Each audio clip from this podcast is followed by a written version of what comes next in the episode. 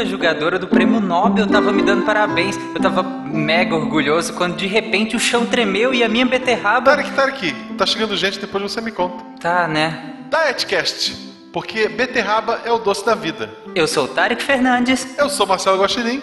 Não, Não somos, somos parentes. parentes. E essa semana no Dietcast vamos falar da importância de comer vegetais. O que foi, amor? Eu não sei. Eu tive aquele pesadelo de novo. Calma, você vai acordar nosso filho. Filha, né? Não, filho. Esqueceu do Tarequinho? Guaxa, o que, que foi? O que, que tá acontecendo, cara? Fencas, o que você tá fazendo na minha cama? Não, esquece. Não fala nada. Ao menos esse pesadelo não tem o Tarik. Tarek, você tá sonhando com seu pai? Olá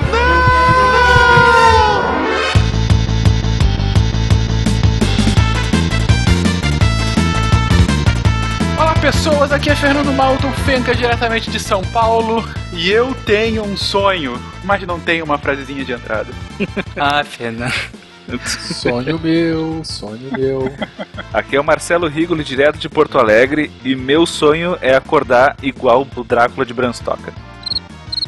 Por quê? Não peguei a Ah, ele referência. dá aquela levantada. Ah, essa frase ficou Ah, péssima. Ah, ele dá aquele ele giro de levanta, 90 graus, É assim. né? levantada, tá. sabe? Vai ficar essa aí mesmo. Oi, gente, aqui é o Werther de Vila Velha Espírito Santo e eu sou uma pessoa muito boa de cama. E tem uma pessoa nesse cast aqui que sabe disso. Gente. E É, rapaz. Eu bato e durmo como ninguém. Deito na cama e durmo como ninguém. E tem uma pessoa desse cast que tem certeza disso. Pior que eu sei de quem é que você tá é, falando. exatamente. Ele ficou sabendo no início desse ano, não foi? Aham, isso aí. E defendendo a honra não é a Marlene. Acho que alguém acusa. É a Marlene de Itapeva, São Paulo, e eu não durmo. É isso, gente, desculpa. Você é uma golfinha. Eu nunca consigo. Essa parte Ah, não, papinho. Queridos ouvintes, aqui é o Tarek Fernandes de Anápolis e eu odeio dormir e adoro ter pesadelos. Você é uma pessoa muito normal. Você é muito cara. estranho, Tarek. Ô, Rigoli. E Eu aí, posso, eu posso não, olha só, falta a minha frase, só pra lembrar. Não, Pois é, calma que a gente chega lá. Eu, Ok. eu tô mais é preocupado com o Tarek agora. Eu não. Tem jeito, Rigoli? é assim, é, sempre tem, né? Nem sempre é o que a gente gostaria, mas tem jeito. Lobotomia resolve? Lobotomia resolve? E diretamente de um sonho bom, aqui é Marcelo Guaxinim. E sempre que eu gravo podcast, o peão não para de girar. Poxa, É, boa, boa boa. referência. Você está ouvindo o SciCast, porque a ciência tem que ser divertida.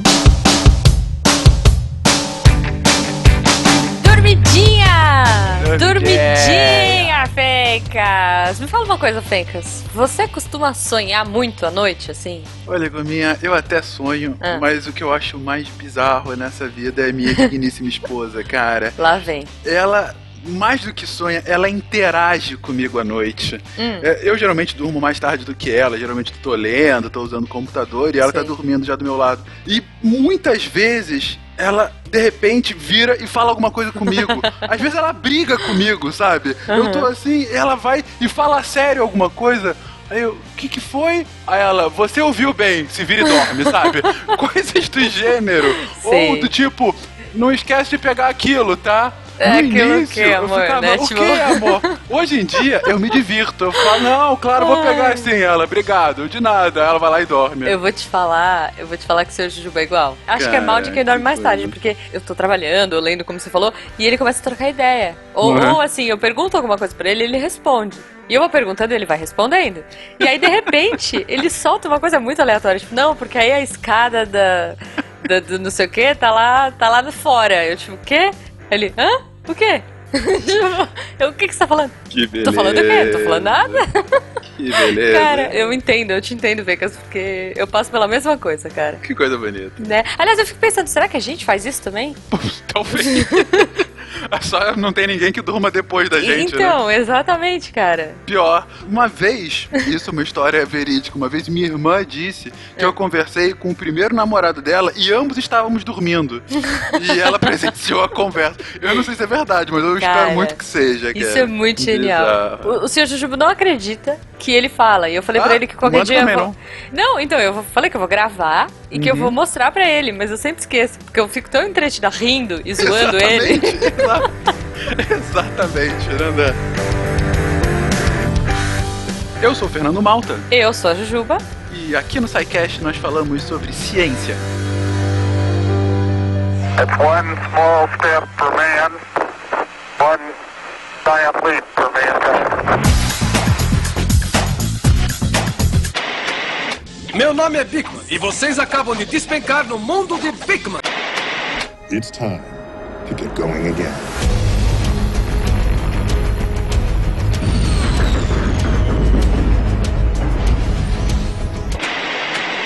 Lá vem o tio e o Perão.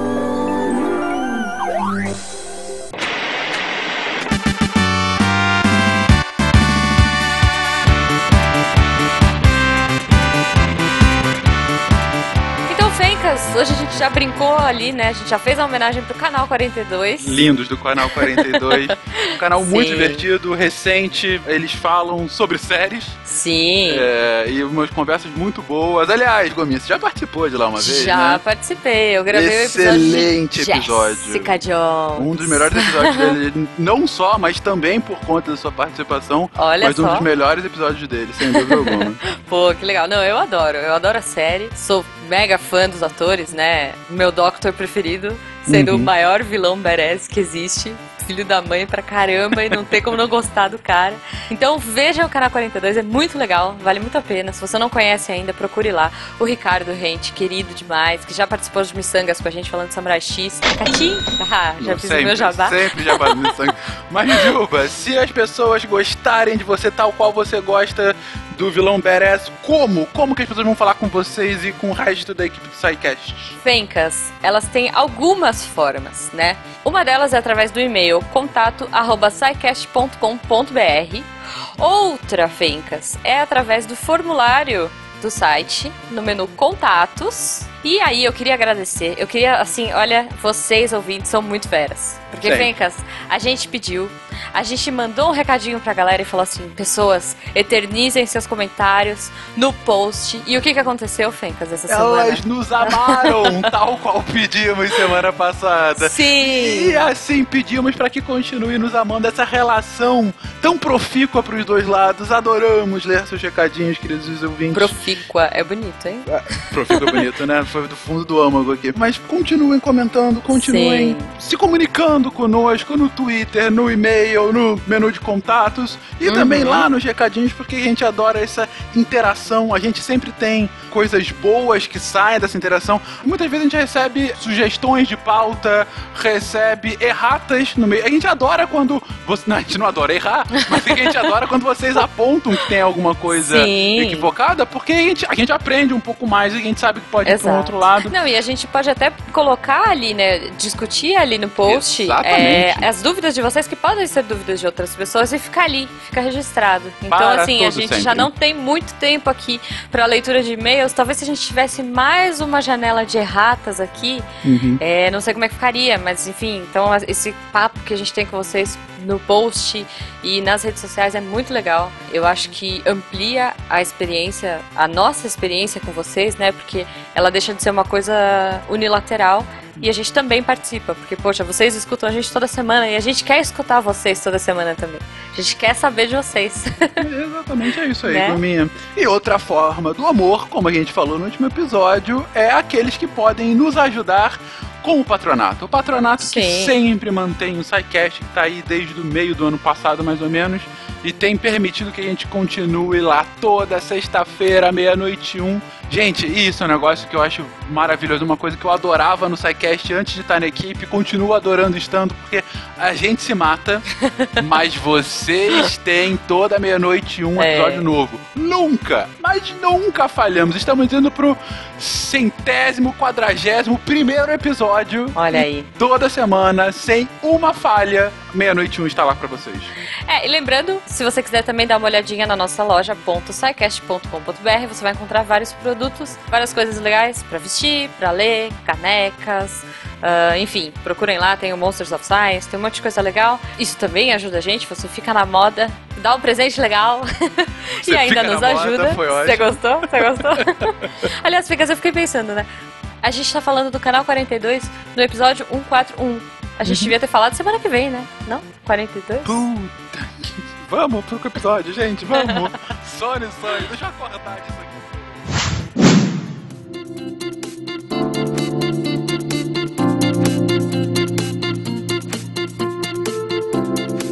Pessoas pensam que sonhos não são reais apenas porque não são feitos de matéria, de partículas. Sonhos são reais, mas eles são feitos de pontos de vista, de imagens, de memórias e trocadilhos, e de esperanças perdidas. Tudo que vemos e somos não passam de sonhos dentro de sonhos.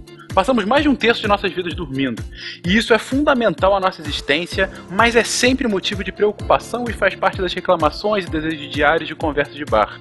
Queria poder dormir mais melhor. Sonhos e pesadelos povoam as nossas noites e extravasam para a literatura, dramaturgia, mitologia e a ciência. Do Morpheus grego ao Morpheus que ajuda o Neo, de Sandman das lendas ao Sandman dos quadrinhos e letras do Metallica, das interpretações dos sonhos de Freud aos mais avançados estudos em neurociência do sono e dos sonhos, é inegável a sua importância e a necessidade de melhor compreendê-los. Pegue seu travesseiro, mas fique de vigília para esse episódio.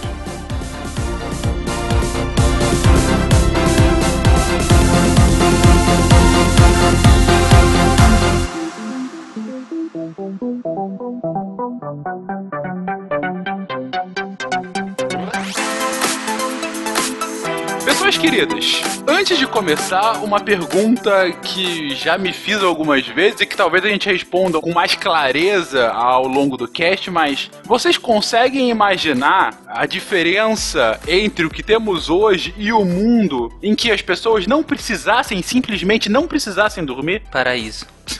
Quero, Ok. quero muito. Quero.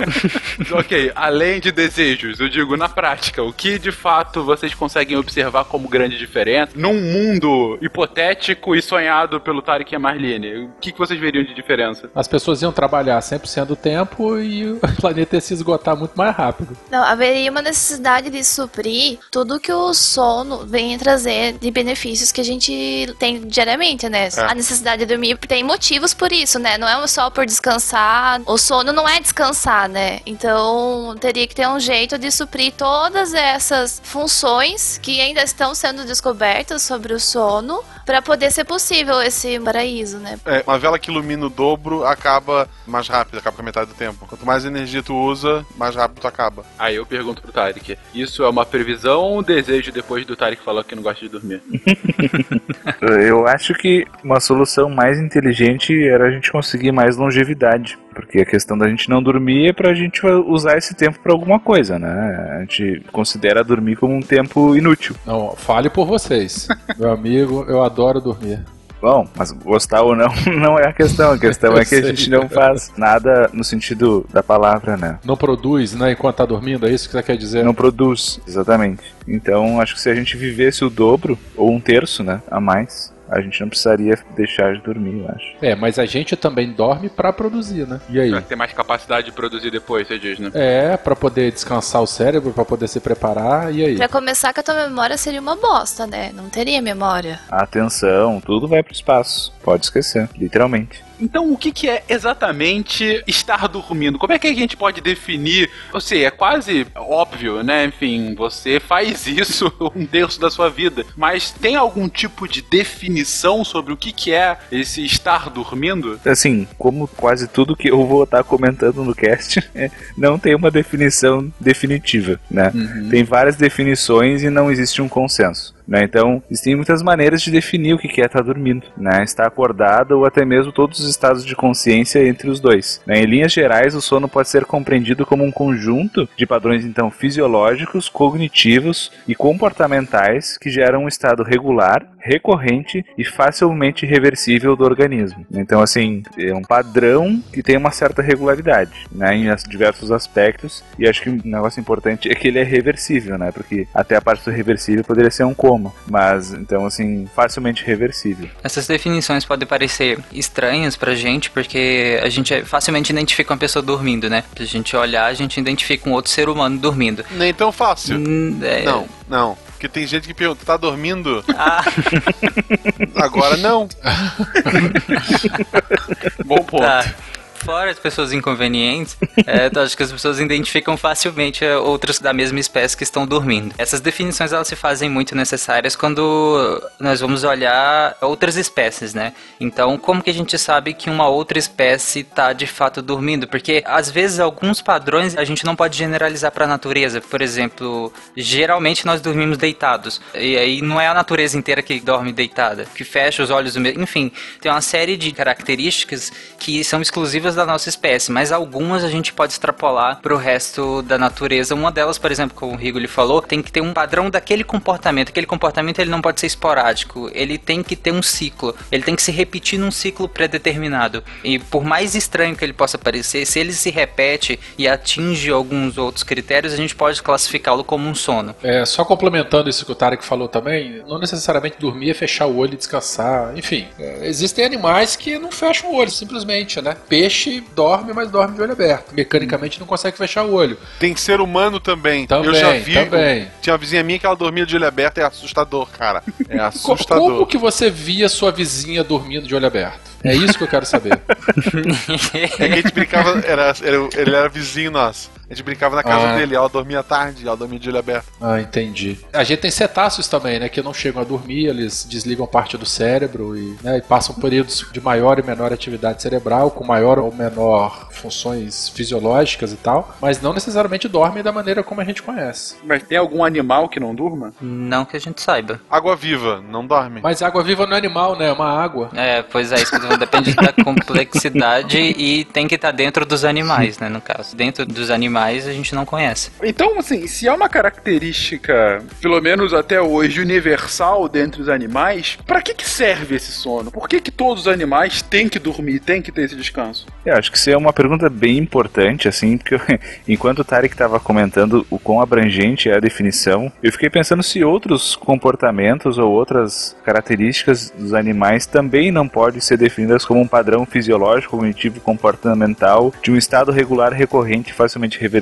né? Sei lá, correr né, é um padrão fisiológico, cognitivo, comportamental que gera um estado regular recorrente, né? Então, assim, a função acho que também é parte da definição. Eu acho que é uma coisa importante da gente levar em conta na hora de pensar sobre o que é. Né? A hipótese mais simples, né, então, seria a recuperação do organismo, né, um possível débito energético que ocorre durante a vigília, né, então, que é quando a gente está acordado. Imagina-se que o sono ajuda a conservar energia. Entretanto, essa teoria não é muito assim adequada, uma vez que a redução metabólica seria só assim de 5 a 10%. Essa questão de recuperação do organismo, ela parte de um conceito antigo, não que ele seja completamente errado, mas ela parte de um conceito antigo de como se nós desligássemos o nosso organismo enquanto estivéssemos dormindo, né? Mas não é o que acontece. A gente vai falar mais pra frente que num dos estágios do sono nós temos uma atividade cerebral tão grande quanto como se estivéssemos acordados.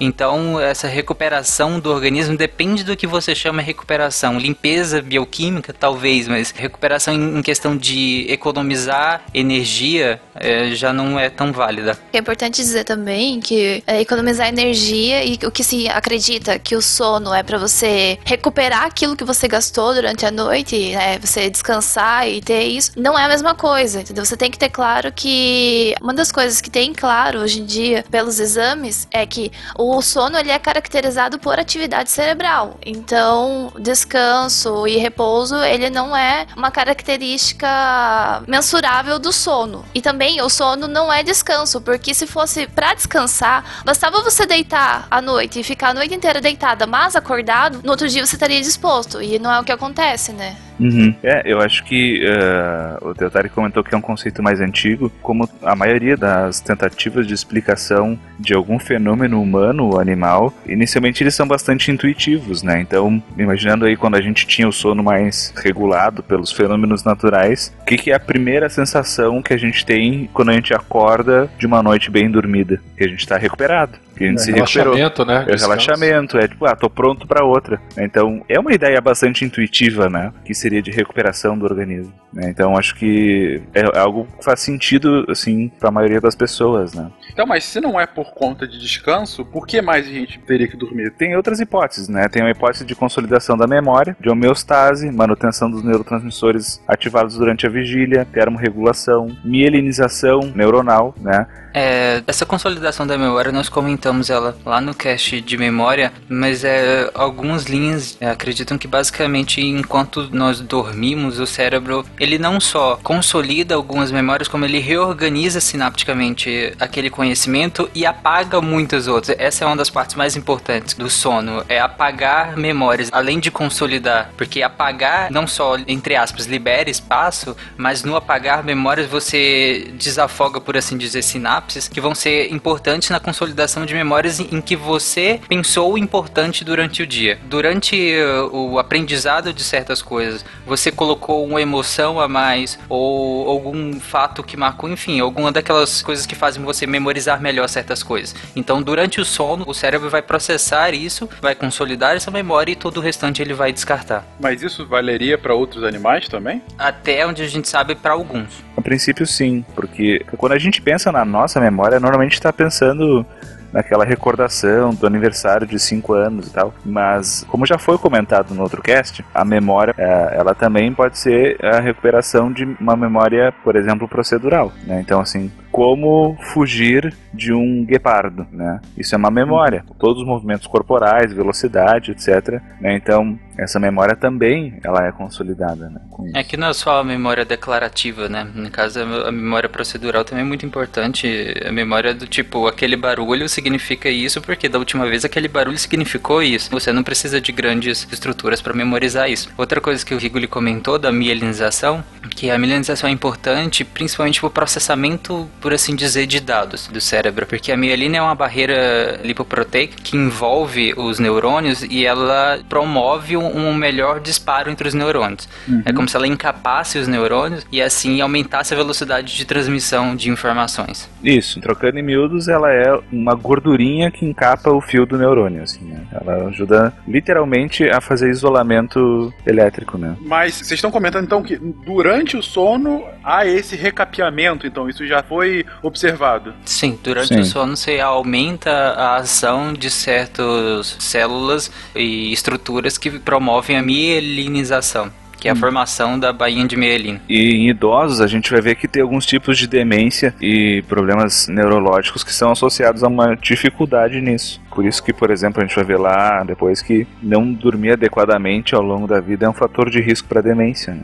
porque ela faz esse recapeamento aí, como disse o Fernando. As células que são responsáveis pela formação são os oligodendrócitos. Olha aí, ó. praticamente a mesma coisa. E recapeamento sempre é boa noite porque não atrapalha o trânsito, né? Nossa, mãe. Obrigado.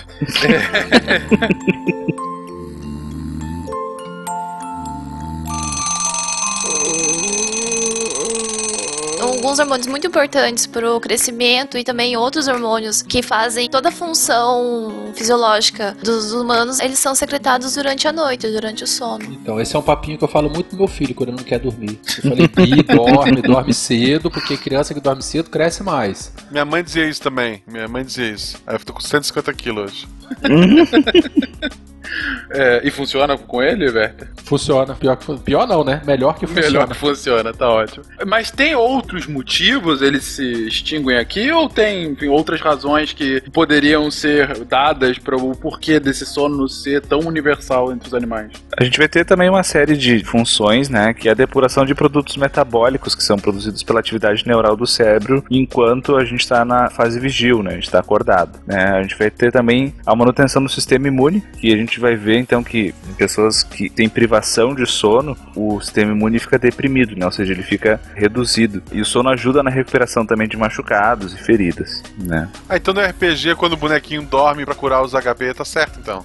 Tá certo, tá certo, exatamente. Faz todo sentido biológico. Faz todo sentido biológico. Um pouquinho adiantado, mas faz, né? É. Bom, Uma coisa assim tão presente na nossa biologia, na biologia animal como um todo, não poderia estar distante da nossa própria formação, até cultural, né? Dado que tá assim tão presente, há indícios de o sonho em algum tipo de contextualização cultural antiga, humana, nossa, enfim, geralmente é, é deificado. Isso também acontece em sonhos? Sono, sonho? Então, como eu comentei antes, né, o ser humano tem por natureza, então, tentar explicar esses fenômenos, né? E como muitos dos fenômenos, assim, nossos e da natureza, algumas explicações foram, né, como o Fencas colocou, deificadas, né? Então, por que que a gente dorme? Como que a gente dorme, né? Obviamente, né, há 3 mil e tantos anos atrás, os historiadores que me corrijam aí com os números, eles não tinham noções sobre mielinização, estados de consciência, etc, né? Então, eles tinham o Hipnos, deus do sono e da mitologia grega. Na Roma, então, se tornou o Somnus. Não é à toa que essas palavrinhas são bem facilmente identificadas pela gente hoje, né? Por exemplo, Hipnos deu origem à palavra hipnose. E Somnus, pela minha péssima pronúncia de romano antigo, já dá pra ver que é bem parecido com sono. Romano antigo também chamado de latim, né? Também chamado de latim.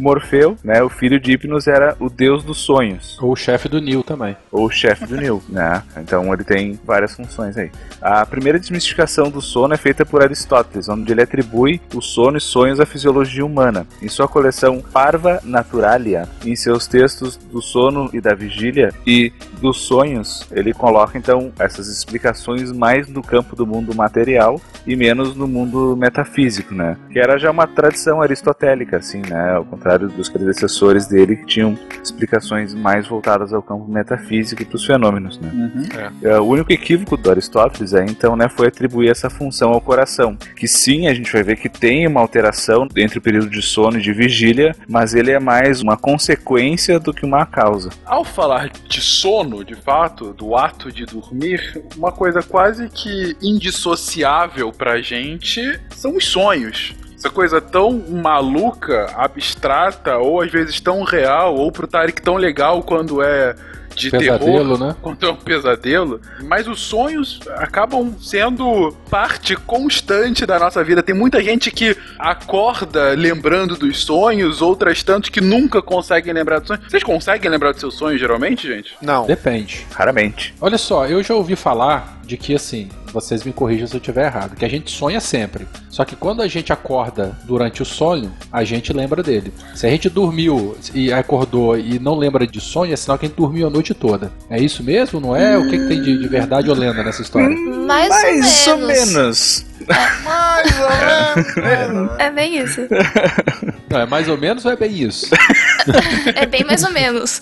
ah, pô, que ótimo. Que resposta em cima do muro. Pô, Definam mais ou menos, por favor. Porque dormir a noite toda, pra começar por aí, nunca você tem um, se dormir a noite toda, o sono é dividido em muitas fases. Então, tá mais ligado a você acordar perto de uma determinada fase, que é a fase que ocorre os sonhos, ou você acordar um pouco longe dessa fase, entendeu? Tá mais ligado a isso do que o fato de você dormir a noite toda ou ter uma noite longa de sono. Porque o sonho, ele acontece numa fase específica. Caso você acorde imediatamente após essa fase, a chance, claro, de você rememorar o sonho é maior do que se você acordar por fatores externos no meio do próximo ciclo, entendeu? Longe da fase em que acontece o sonho. Então a chance é menor. E também tem o conteúdo do sonho. Mas essas fases elas se repetem, então, né? A gente começa a sonhar no começo da noite, depois no meio, depois no final. São várias fases, então, de sonhos. Exatamente. São vários ciclos e nesses ciclos você tem as fases do sonho. Então você sonha várias vezes na noite. Você pode sonhar várias vezes. Se você acorda imediatamente após a fase que tem o sonho, é mais provável que você lembre do que se você acordar em outra fase. Mas então a gente sonha toda noite. Sonha. Normalmente você lembra do sonho que você teve bem no final do, do sono, né? Normalmente quando tá perto de acordar. O sonho que você teve no começo da noite, por exemplo, se você teve uma noite de sono das 10 às 6 da manhã, você sempre vai lembrar daquele sonho que você teve mais lá pelas 4, 5 horas da manhã, entendeu? E ainda tem, tipo, às vezes você até acorda durante a noite e, por exemplo, você acabou de sonhar e acordou. Aí você lembra mais ou menos do que, que você sonhou. Só que aí você volta a dormir e você não necessariamente acordou de vez, né? E aí você logo volta a dormir. Aí você nem lembra que você acordou, muitas vezes. Logo de manhã, quando você acorda de fato, muitas vezes você nem lembra que você acordou no meio da noite, lembrou do sonho, só que dormiu de novo e esqueceu. É. E o emocional também pega bastante pesado nisso. Porque se você teve um pesadelo e te- se assustou, foi uma coisa meio ruim, uma experiência ruim, você vai lembrar com mais facilidade. Por isso que mulher normalmente sempre acorda muito brava com o marido porque lembrou de uma coisa errada. É por causa disso, porque o emocional pega forte e você acaba lembrando. As duas vezes que a Beta brigou comigo por conta de sonho, eu era inocente, eu juro. Inocente. É, já aconteceu. A a Beta tem sonhos bem malucos, no geral. Tipo, sei lá, um bicho gigante correndo atrás dela. ou- E. É, bem louco. Ou ela acorda de mau humor comigo, tipo, ela acorda no sábado de mau humor, eu vou entender domingo. Que ela teve um pesadelo, que eu tava fazendo sei lá o quê, e ela tá chateada comigo por isso. E quando ela sonha que tem um monstro gigante correndo atrás dela, não é a mesma noite que tu sonha que tu tá correndo atrás de alguém. Atrás de alguém? Não, atrás dela, né? Pois é. Não, eu não costumo sonhar. Eu não, não. A gente já sabe que a gente sempre sonha, hein? Ah, não, tá, eu- não dá tempo. Eu tô gravando podcast, acordo pra trabalhar. Você não costuma lembrar, então. Eu não lembro, eu não lembro. Às vezes eu acordo vestido no trabalho já, não sei como que eu cheguei lá.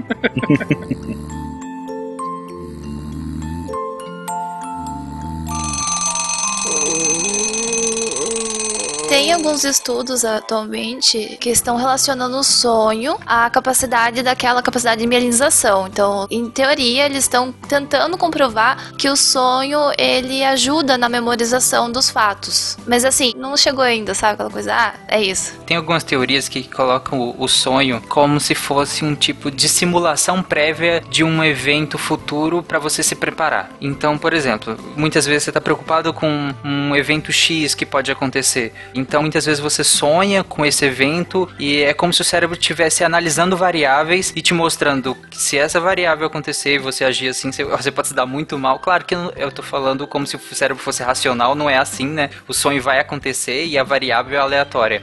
Mas é como se você se preparasse para um evento futuro. Nesse caso, ele pode ser que ajude em questão de mielinização e de memória, porque para você se preparar para um evento futuro, você precisa ter conhecimento desse evento. O sonho ele não vai criar conteúdo, ele vai usar o conteúdo que você já tem. Então, ele precisa partir de um conteúdo prévio e aí partindo desse conteúdo, ele vai saber como mais ou menos você vai reagir naquela situação, entendeu? Mas não é consciente, não é racional, isso é aleatório. O cérebro da minha esposa tá preparando ela pra fugir de um bicho gigante, é isso?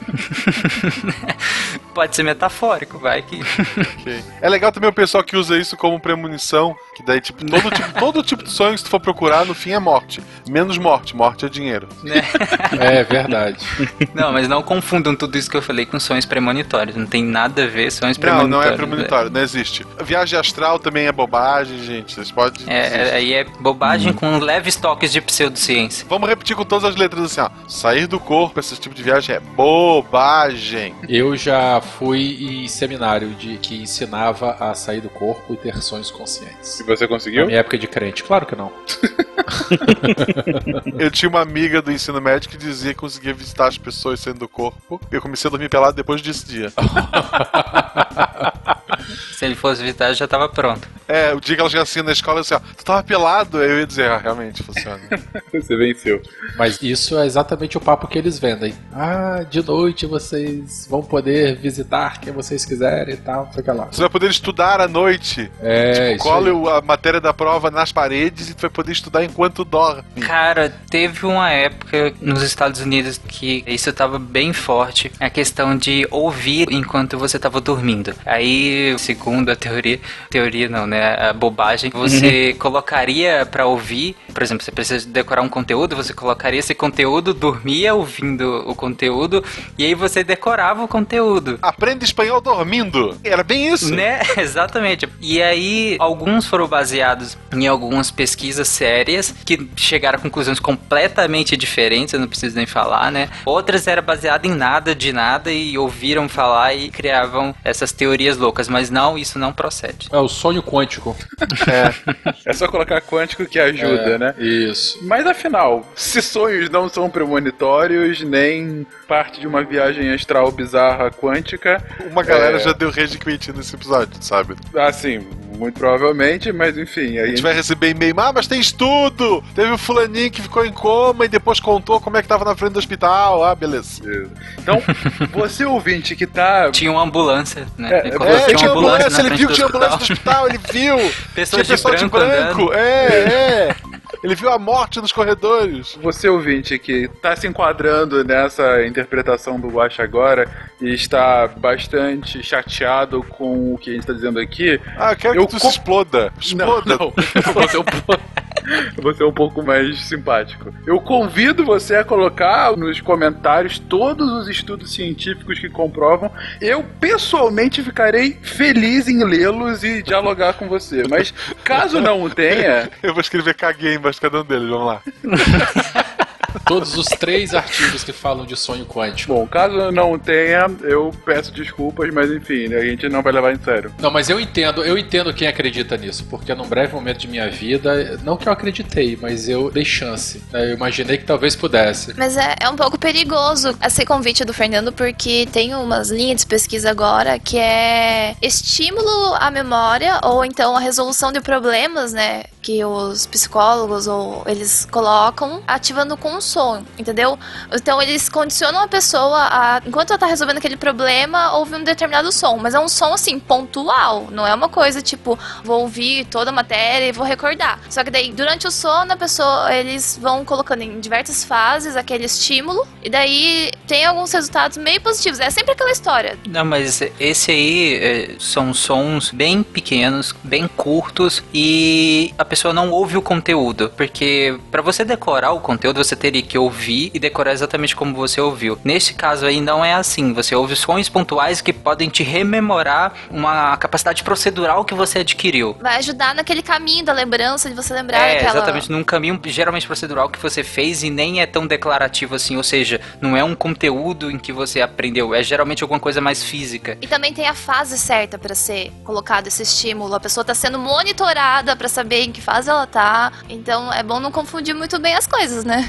Então, assim, é, tem um abismo gigantesco entre tu sair do corpo, sentar na tua escrivaninha e estudar seis horas enquanto a gente dorme e tu estimular uma memória de um ruído de menos de um segundo, né? Então, assim, Exato. tem uma certa diferença. né? E que já foi estimulada em vigília. Você só rememora, né? É o que eu falo pros meus alunos: boas ideias não caem do céu. Meu amigo, se você quer ter boa ideia, se você quer aprender, estuda. É, mas comentando com o Vetter, acho que a gente não tem assim que descartar todas as ideias de cara, né? Mas eu gosto sempre de lembrar de uma frase do Bertrand Russell que é mantenha a mente sempre aberta, né? Mas não aberta ao ponto que teu cérebro caia fora. Então assim, mantenha aberta, mas não exagera, né? Bota um pezinho atrás, né? Bota um pezinho atrás, né? Questiona, vai atrás. Mas muita gente já tentou, de fato, no mínimo, interpretar o significado desses sonhos. E talvez um dos mais famosos dessas pessoas que foram por esse caminho foi justamente o nosso conhecido Sigmund Freud. Oba, putaria! Pegue seus charutos, né? O que de fato Freud colocava como interpretativo do ponto de vista dos sonhos, o que é lenda, enfim, o que a gente pode de fato aprender dessas interpretações que Freud colocava dos sonhos? A culpa é da sua mãe. pervertido. Tu é pervertido e a culpa é da tua mãe. A culpa é da mãe, somos todos pervertidos. Que mais? Só. Que ma- Só? Só? Só, é, é basicamente isso. Repita o Maldita processo. mãe. Não, então, né, não sobra muita coisa.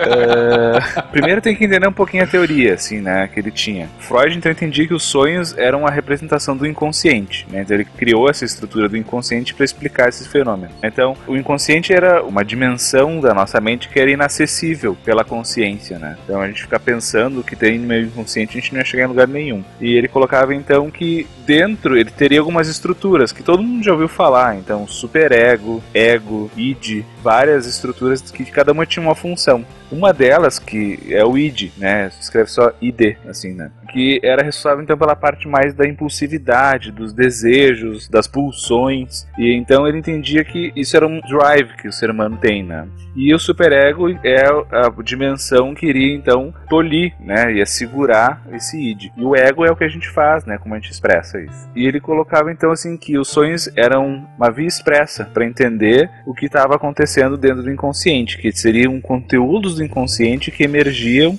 e a gente fisgava ele nos sonhos e conseguia ter algum acesso consciente. Então, por exemplo, na teoria psicanalítica da depressão, ela seria causada por uma série de impulsos sádicos, né, ou seja, de fazer maldades, que são reprimidos, né, e fazem a pessoa sofrer e se deprimir. Então, é como se fosse um impulso negativo que não consegue sair e cair de volta para dentro. Algumas décadas depois, né, então um psiquiatra que na época até era psicanalista, né, que posteriormente se tornou pai da terapia cognitiva, né, que hoje é o tratamento de escolha para depressão, fica aí a dica decidiu investigar esse fenômeno, né? Então ele, o que ele fez, né? Ele pegou lá uma série de pessoas deprimidas, né? E avaliou a depressão delas e começou a pedir para elas o que, que elas estavam sonhando, o que, que eram os conteúdos e foi acompanhando essas pessoas. Então a hipótese, né, era de que elas teriam vários sonhos sádicos, né, de que elas estavam fazendo mal para outras pessoas. Só que ele encontrou justamente o oposto, que essas pessoas estavam tendo muitos sonhos depreciativos, autodepreciativos, pessimistas, né, e não sádicos.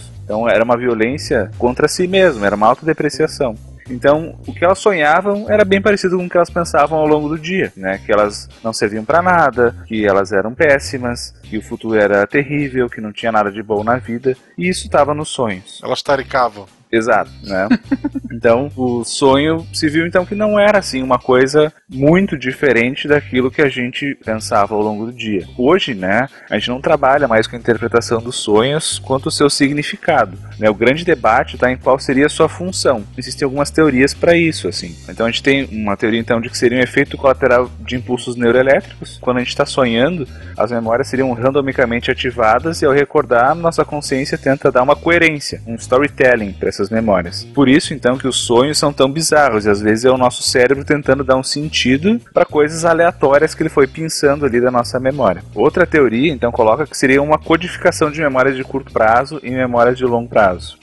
É como se os sonhos fossem um flash desse processo que ocorre enquanto a gente está dormindo, né? um fragmento de memória. Também tem a teoria da coleta de lixo mnemônico, né? Os sonhos teriam como função desfazer conexões que não são mais úteis, né? Como o Tarek comentou mais acima lá, em relativo ao sono, diria que o sonho está envolvido nesse processo. Uhum. Outra teoria, então, coloca sobre a consolidação de aprendizados, que a gente comentou um pouquinho já, né? Mas, como a teorias anteriores, o papel do sonho seria cimentar os aprendizados para que se tornem disponíveis no longo prazo.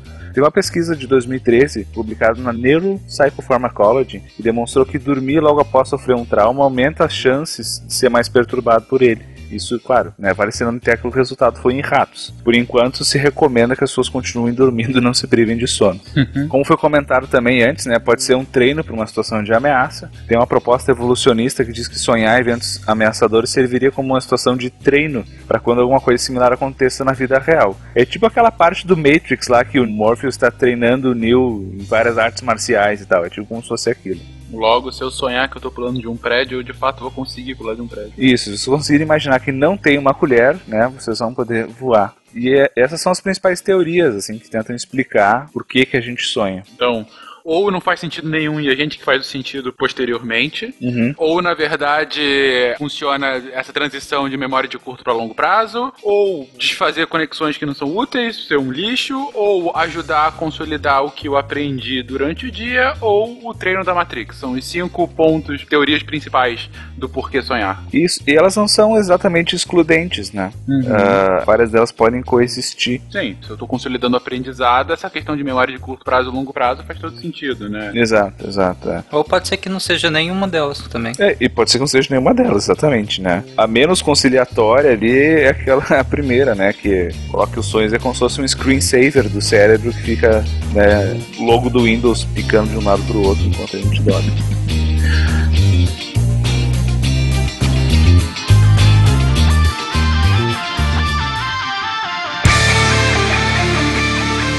Falamos que todos os animais dormem e por que eles dormem.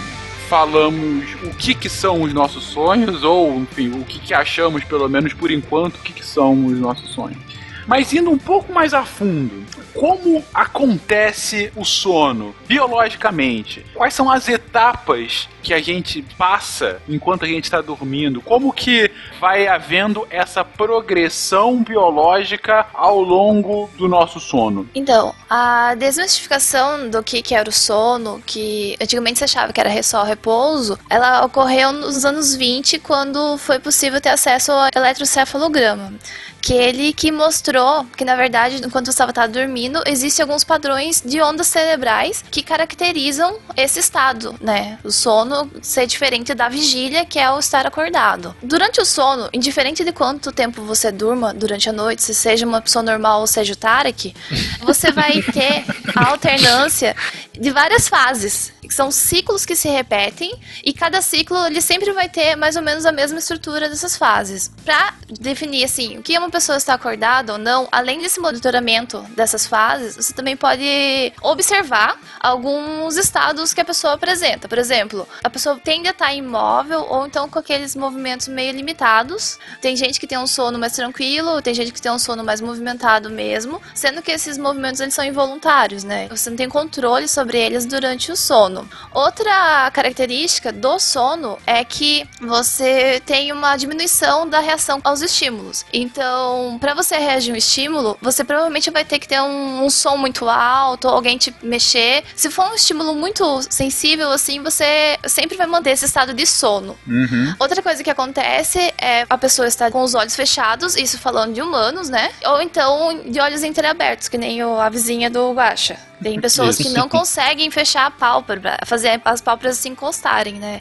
Isso é uma característica de algumas pessoas mesmo. Então, aí junta essas duas características. Ela não consegue, só que como você falou um pouquinho antes, durante o sono você tem essa redução da reação a estímulos. Ou seja, mesmo com o olho aberto, claro que ela não tá vendo que ela tá tendo sono. Então, o organismo consegue fazer com que você pare de prestar atenção no que você tá vendo? É mais ou menos assim que funciona? Sim, você não tem uma interação com o ambiente, com o que esteja acontecendo ali. Por exemplo, se você dormir com a televisão ligada, além de atrapalhar o sono um pouco, você não vai estar prestando atenção no que está acontecendo. Por mais que você esteja com o olho semi-aberto ou entreaberto ali. Mas não sei se já aconteceu com vocês, mas quando você tá dormindo com a televisão ligada, pelo menos comigo já houve Sonhar caso... com o Silvio Santos. não, não sonhar com o Silvio Santos, mas enfim, algum barulho da TV, de algum filme, influenciar no que você tá sonhando. Ah, eu já tive sonho com o programa que tava passando na TV. Tenho o costume de dormir ouvindo podcast também. É porque é a última memória que você teve enquanto você estava acordado. É, e às vezes eu vou dormir, enfim, eu não duro 5 minutos dormindo, mas eu boto um timerzinho de uns 10 assim, e eu durmo ouvindo e eu sonho o que o pessoal tá falando. É bem interessante. Tu já sonhou comigo, velho?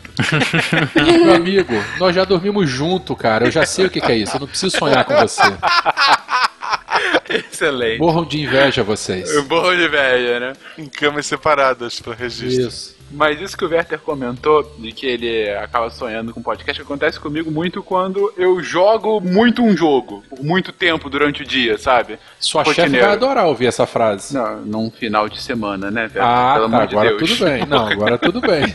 Mas do tipo, não imersivo, mas que ele é muito rotineiro. Por exemplo, Civilization, que é um que eu jogo durante horas. Muitas vezes, quando eu jogo muito tempo Civilization, eu vou dormir e eu sonho, pelo menos eu lembro de sonhar, com os quadradinhos da tela, eu jogando de fato, entendeu? Então, assim, é claro que isso tá começando a virar um pouco doentio, eu tenho que parar de jogar tanto, mas ainda assim, é- é- acontece com alguma frequência quando eu jogo por- durante tanto tempo. Então, relaxa, só vai virar doentia a hora que você começar a construir uma caravela no Tietê.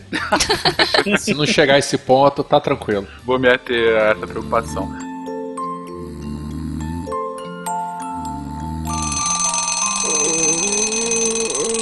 Como foi demonstrado que durante o sono ainda existiam certos padrões de ondas, com o passar do tempo, esse sono ele foi baseado numa estrutura que se repete. Então, basicamente é o seguinte: dentro dessa estrutura você tem dois tipos de fases. E dentro de uma fase tem outras subdivisões, eu vou explicar direitinho. Entre essas duas, esses dois padrões que separam em dois diferentes grupos, você tem um onde você não apresenta nenhum movimento ocular, que é chamado do N-REM, que é um sono não REM. E tem o segundo, onde você tem o movimento ocular rápido durante esse sono, que é chamado REM, que é Rapid Eyes Movement, que significa o movimento rápido dos olhos, basicamente. Quando você tem o sono não REM, que não apresenta os movimentos dos olhos, eles são divididos em quatro etapas, e essas quatro etapas, de acordo com você vai passando entre elas, vai aumentando o grau da profundidade do sono. Então você tem a primeira etapa, vai ser um sono mais leve, aquela coisa que é mais fácil de acordar, acordar. E já na última etapa, quase passando pro sono REM, você vai ter aquele sono profundo que a gente vai explicar melhor daqui a pouco. É esse sono que você demora pra caramba pra acordar às vezes. Sim, inclusive acordar durante essa fase influencia do jeito que você acorda. Se você vai acordar bem ou se você vai acordar meio zoado. Por quê? Por causa da característica da fase. Essas fases não REM e REM, elas se alternam durante o sono. Então, seguindo a ordem, o que, que é? A fase não REM, com o ciclo não REM, né, com a fase 1, 2, 3 e 4, e depois o sono REM. Quando você acaba o sono REM, você vai começar de novo aquele ciclo. 1, 2, 3, 4 e REM de novo. E esses ciclos, eles duram mais ou menos 90 minutos. Então, se você tem um sono de 8 horas, você vai ter a repetição dessas fases num horário programado. Por isso que também tem gente que dorme menos, mas tem um sono ok, não tem esse sono prejudicado, porque ele fecha os ciclos dele do jeito que o organismo dele precisa e daí não vai ter nenhum prejuízo muito grande, a não ser a demência lá pra frente, né? Nem vocês já falaram. É porque geralmente as pessoas acham que, por exemplo, eu durmo uma pessoa normal dorme 8 horas, né, durante uma noite. Você vê que ele não se considera mais uma pessoa normal. É, Eu não durmo 8 horas, eu nem lembro a última vez que fiz isso, mas enfim. Quantas horas você dorme? Fala pra mim, em média. Essa semana não teve nenhum dia que eu dormi mais de duas horas durante a noite. Nenhum. Cara. E pode, eu provo isso olhando minhas mensagens no WhatsApp do SciCast e de outros lugares. Tá, a pessoa que não dorme tranquila assim, ela se torna uma pessoa mais chata, Marlene? Tem algum estudo sobre isso? Pior que É, tem. deprimida. Pior que tem. A falta de sono, ela influencia no humor, né? Não. Explicado. Quanto- Influencia também a gostar de beterrabas. Oh, então influencia ser saudável. Olha aí que beleza. É, não dormia bem saudável, demente.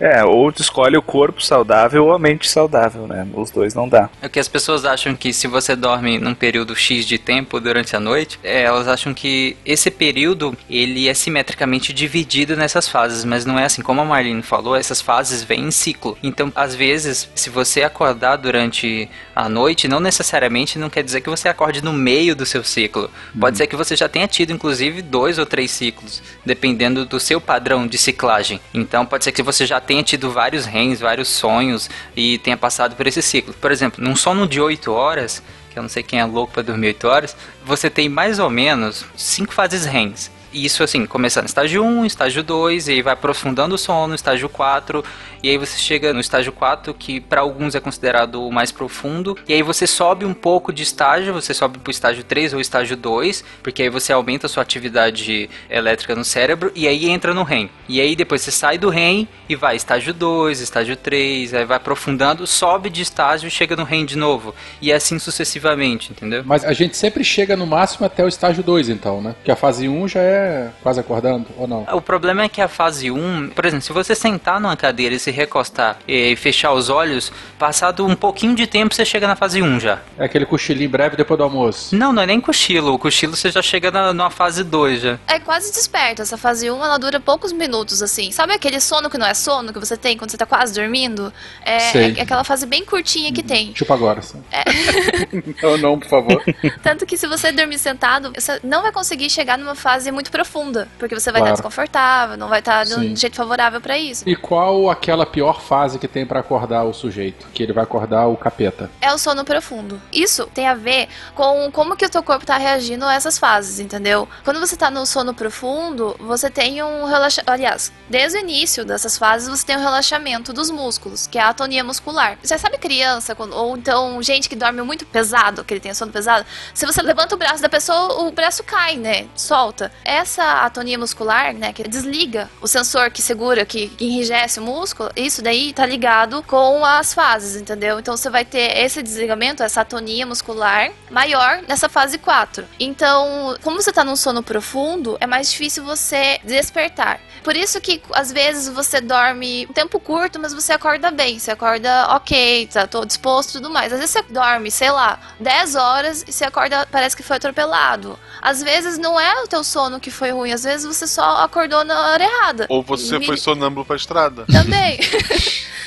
Tanto que, assim, estão tentando utilizar aplicativos que te acordem no horário certo, aqueles despertadores inteligentes. Mas tem todo um trabalho em cima disso que, que não dá. Porque, como eu falei, para você conseguir monitorar suas fases do sono, você tem que estar ligado no eletroencefalograma. Que é impossível dormir com aquilo. Então, exatamente. É, ah, não, vamos, vamos ver se tu dorme bem. Vamos te botar um monte desse negócio colado. Tu não pode virar, tu não pode, sei lá, fazer nada. Vamos depilar um pedaço do teu peito pra poder colar essa bosta. E tu tem que me dizer que dormiu bem. Ah, não, não dá. É, esses aplicativos, eles dizem, né? Você bota ele debaixo do travesseiro do lado pelo giro acelerômetro. Acelerômetro do celular. Exatamente, ele vê se você tá tendo esses você tá aí que a gente não. tem. É. É. E aí tem um algoritmo lá que calcula a probabilidade de você estar em cada fase e tal. E teoricamente ele te desperta na melhor época. Exatamente. Na verdade, ele calculou assim: ah, você tá se mexendo, então você tá meio acordado, né, cara? Vamos te acordar então agora. Se você quer acordar às 6 horas da manhã, por exemplo, você vai dar pra ele: ó, eu quero acordar às 6 horas.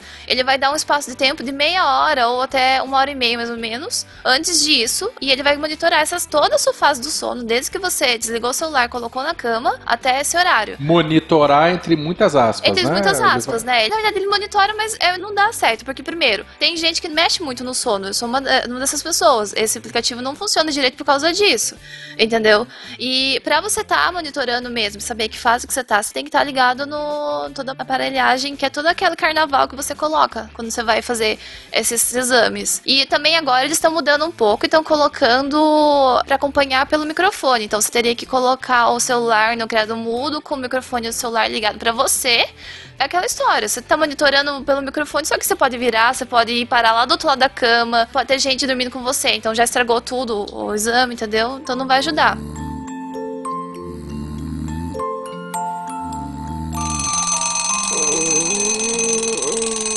A classificação dessas duas fases é: tem movimento ou não tem. Esse sono REM ele, é dividido em quatro fases. Então, a fase 1, você vai começar com aquela sonolência inicial, que é mais fácil de acordar. Ela dura um período bem curtinho, normalmente. E no exame, você tem aquele gráfico de traçado. É só a montanha que sobe pra cima e pra baixo. Você tem as ondas alfa, que são ondas maiores, porque você ainda tem uma atividade um pouco maior. É mais fácil de acordar. E uma coisa que acontece nessa primeira fase é a mioclonia dos músculos. Os tremeliques, né? É os tremeliques. Então, sabe aquele chutinho de perna que às vezes você acaba até acordando por causa disso? Ou então você tá dormindo e acorda com aquela sensação de tava caindo, né? Todo mundo já teve isso. Sim. É por causa dessa mioclonia que acontece nessa primeira fase, de sono inicial. Daí a fase 2 e a fase 3 começa a aprofundar o sono e até chegar na fase 4. A fase 3 e a fase 4 são mais profundas mesmo, onde tem um- uma onda mais curta no exame. E nessa fase de sono mais profundo é onde ocorre a maior parte da consolidação da memória. E também ocorre na outra fase, que é na fase REM. E é a fase que é mais difícil de acordar. E daí você tem a fase REM. Que a- essas ondas del- delta, que é essa onda mais curta no traçado, elas são mais predominantes. Só que a fase REM ela é caracterizada por ser a fase mais semelhante à vigília. Nessa fase também ocorre a consolidação da memória e o que acontece também é esses movimentos oculares rápidos. Às vezes dá agonia de olhar quem dorme com o olho meio aberto, porque daí você fica, a pessoa tá mexendo o olho, mas não quer dizer que ela tá acordada, quer dizer que ela tá. Ela tá incorporada, Ela né? tá. É, não, também não é isso. Ela tá possuída, né?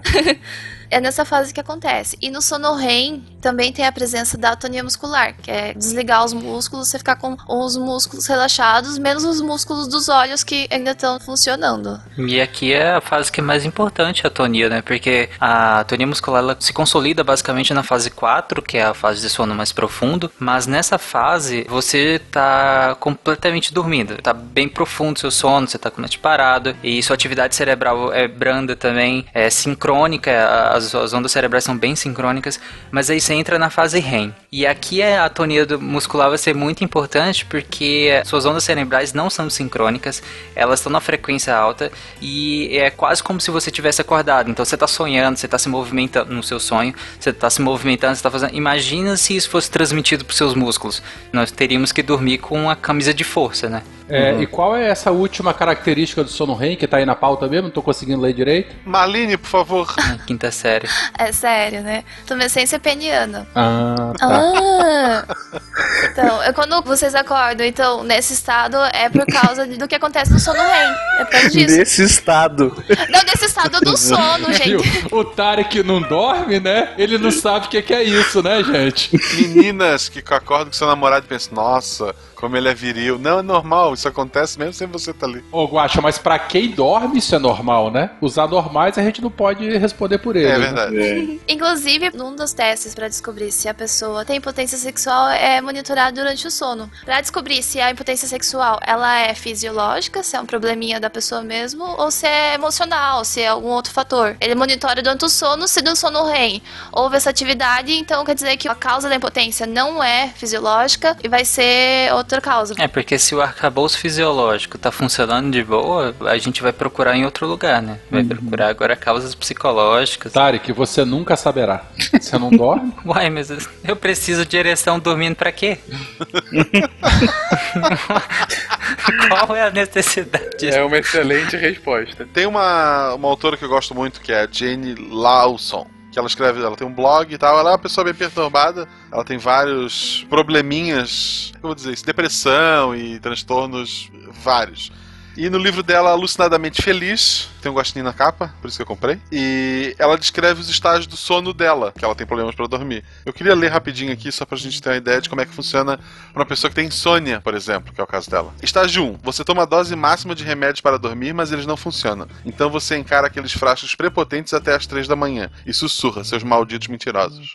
Estágio 2. Você adormece por 8 minutos e tem aquele sonho que você perdeu um semestre inteiro de aulas e não sabe para onde deve ir. E quando acorda, se dá conta de que até quando dorme você se fode na vida. Tá escrito no livro isso, gente. Estágio 3. Você fecha os olhos só por um minuto, mas não perde a consciência. Aí abre os olhos e se dá conta que se passaram horas, desde que fechou os olhos. E sente como se tivesse perdido o tempo, e é provável que tenha sido abduzido por alienígenas. Estágio 4. Esse é o período de sono em que você perde porque está ocupada demais fazendo uma busca por sintomas de abdução alienígena no celular. Estágio 5. Esse é o sono REM profundo que recarrega você por completo e que na verdade não existe, mas inventaram isso para provocar você. Estágio 6. Você paira no estágio de meio sono em que tenta continuar dormindo, porém alguém está tocando seu nariz e você acha que é um sonho, mas é alguém que está tocando sua boca e você abre os olhos e se depara com o focinho de seu gato a uns centímetros do seu toim. Peguei o seu nariz. Estágio 7. Você enfim chega ao sono profundo que tanto necessita. Infelizmente, esse sono vem quando você já devia estar acordada e você se sente culpada por estar dormindo quando precisava ter se levantado horas atrás, mas passou a noite inteira acordada e agora está sem os braços. Esse sem os braços é porque nesse capítulo ela descreve um dia que ela acordou sem sentir o movimento dos braços e tal, e daí ela começa a falar sobre o sono dela. É bem legal. É, quem nunca, né? Acordou com o braço dormente. Ela, é, ela descreve assim: acordei sem os dois braços. E como ela é uma pessoa. É, repita, assim, ela é uma pessoa realmente com problemas. A primeira conclusão que ela chega é que ela perdeu os braços enquanto dormia. Então ela começa a surtar em função disso. Como o sono ele tá dependente desses ciclos e da repetição desses ciclos, para você ter todas as funções que estão ligadas a isso, algumas pessoas que não dormem direito ou então que não conseguem dormir por muito tempo, às vezes, né, pode estar ligado a isso. Ou então ela não consegue chegar no sono profundo, nessa fase profunda, então ela passa na fase 1, fase 2, quando chega na fase 3 ela acorda, então aquela insônia que a pessoa não consegue manter, ou então ela tem uma, dificuldade de emendar um ciclo no outro também, pode acontecer. Quem acorda muito durante a noite, às vezes acontece isso, porque às vezes essa passagem de um ciclo para o outro, você terminou o sono REM e vai começar a fazer um de novo, você tem um breve momento ali, você acorda, entendeu? Você desperta. Então, o sono ele tá bem dependente disso, né? Um bom sono. Que não é o meu caso, pra quem esteja É, pensando. também não. Eu consigo dormir numa boa se eu quiser, a questão é que eu não gosto de dormir. Não, meu é outro, eu não consigo dormir. Eu só gostaria de ser feliz. Não, é o contrário. Eu consigo, se eu deitar, eu, eu durmo de boa, mas eu não gosto. Então eu evito o máximo. Provavelmente a Maline não dorme por culpa, porque é uma pessoa que escolheu ser dentista, ela deve ter muita coisa pra pensar à noite. né? É isso. E a gente acabou de, de diferenciar uma pessoa que quer ser feliz e não consegue, que é o caso da Marlene, e uma pessoa que já abandonou o sentimento da felicidade. Dane-se isso. Eu não preciso. Ela está enforcada. Se um dia tu desistir, é isso que tu vai virar, Maline.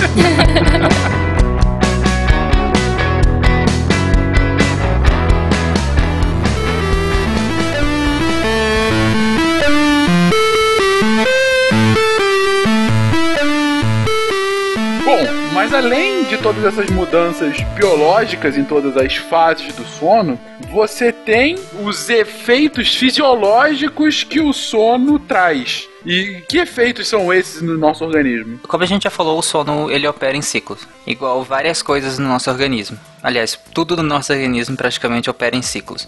E quem regula, claro que é o cérebro, mas por meio principalmente de vias hormonais. Então, na fisiologia do sono não seria diferente. Um dos principais hormônios, talvez o mais icônico do, em relação ao sono, é a própria melatonina. Ela é responsável não só por induzir a sonolência para você começar a dormir, como ela é o ponto onde o seu corpo identifica o que, que é vigília e o que, que é sono. Então, o, seu ciclo ele identifica que a partir daqui é hora de dormir, justamente pelos níveis de melatonina. É a melatonina que fala que teve o dia até agora, agora é noite e agora você tem que dormir. É claro que isso eu tô falando noite, não tô falando que chega na noite você tem que dormir, mas aqui a melatonina ela sinaliza assim. O pico dela é justamente na entrada do sono, né? Que você precisa da maior sonolência, é a hora que você precisa dormir de fato. E um dos inibidores da melatonina e que prejudica todo o ciclo é justamente a luminosidade. Então é aí que muitos médicos falam quando você for dormir, não utilizar computador pelo menos algum tempo antes, nem ficar no celular quando você for deitar, porque a luz azul dos aparelhos ela prejudica muito essa questão do ciclo. Ela atrasa o seu sono. E é nessa hora que eu vou impedir da minha esposa de ouvir esse cast.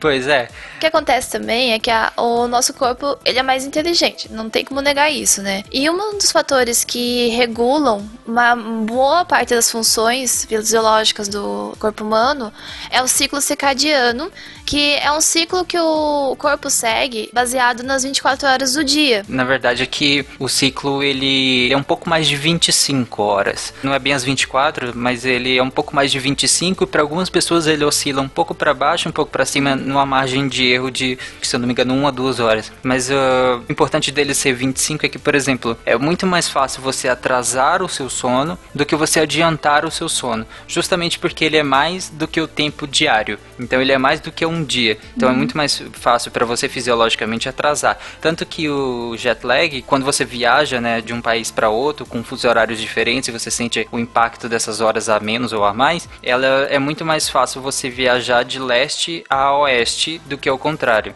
Então, alguém que está no continente europeu viajar ao Brasil vai se sentir muito melhor do que um brasileiro viajar ao continente europeu, porque viajar de leste a oeste é muito mais fácil, justamente porque atrasar esse ciclo é muito mais fácil fisiologicamente do que adiantá-lo. O ideal de uma situação como essa de jet lag é o quê? Esperar o máximo possível dormir na hora certa, que eu devo, sei lá, à noite, o horário que deveria. Tem algum esquema para se livrar disso? O que eu sei é que você não precisa compensar. Às vezes as pessoas acham, não, já que eu tô uma hora mais, uma hora menos, eu vou compensar isso dormindo mais, ou se eu dormir pouco, justamente por causa da viagem, então eu vou acabar. Do... Não, não precisa. O seu corpo ele vai se adaptar, é só esperar. Há quem diga, né, que segura um pouquinho mais, né, e deixa pra dormir na hora certa, aguenta um pouco mais. É, por exemplo, você tá acostumado a dormir as 8 horas que a maioria das pessoas dormem.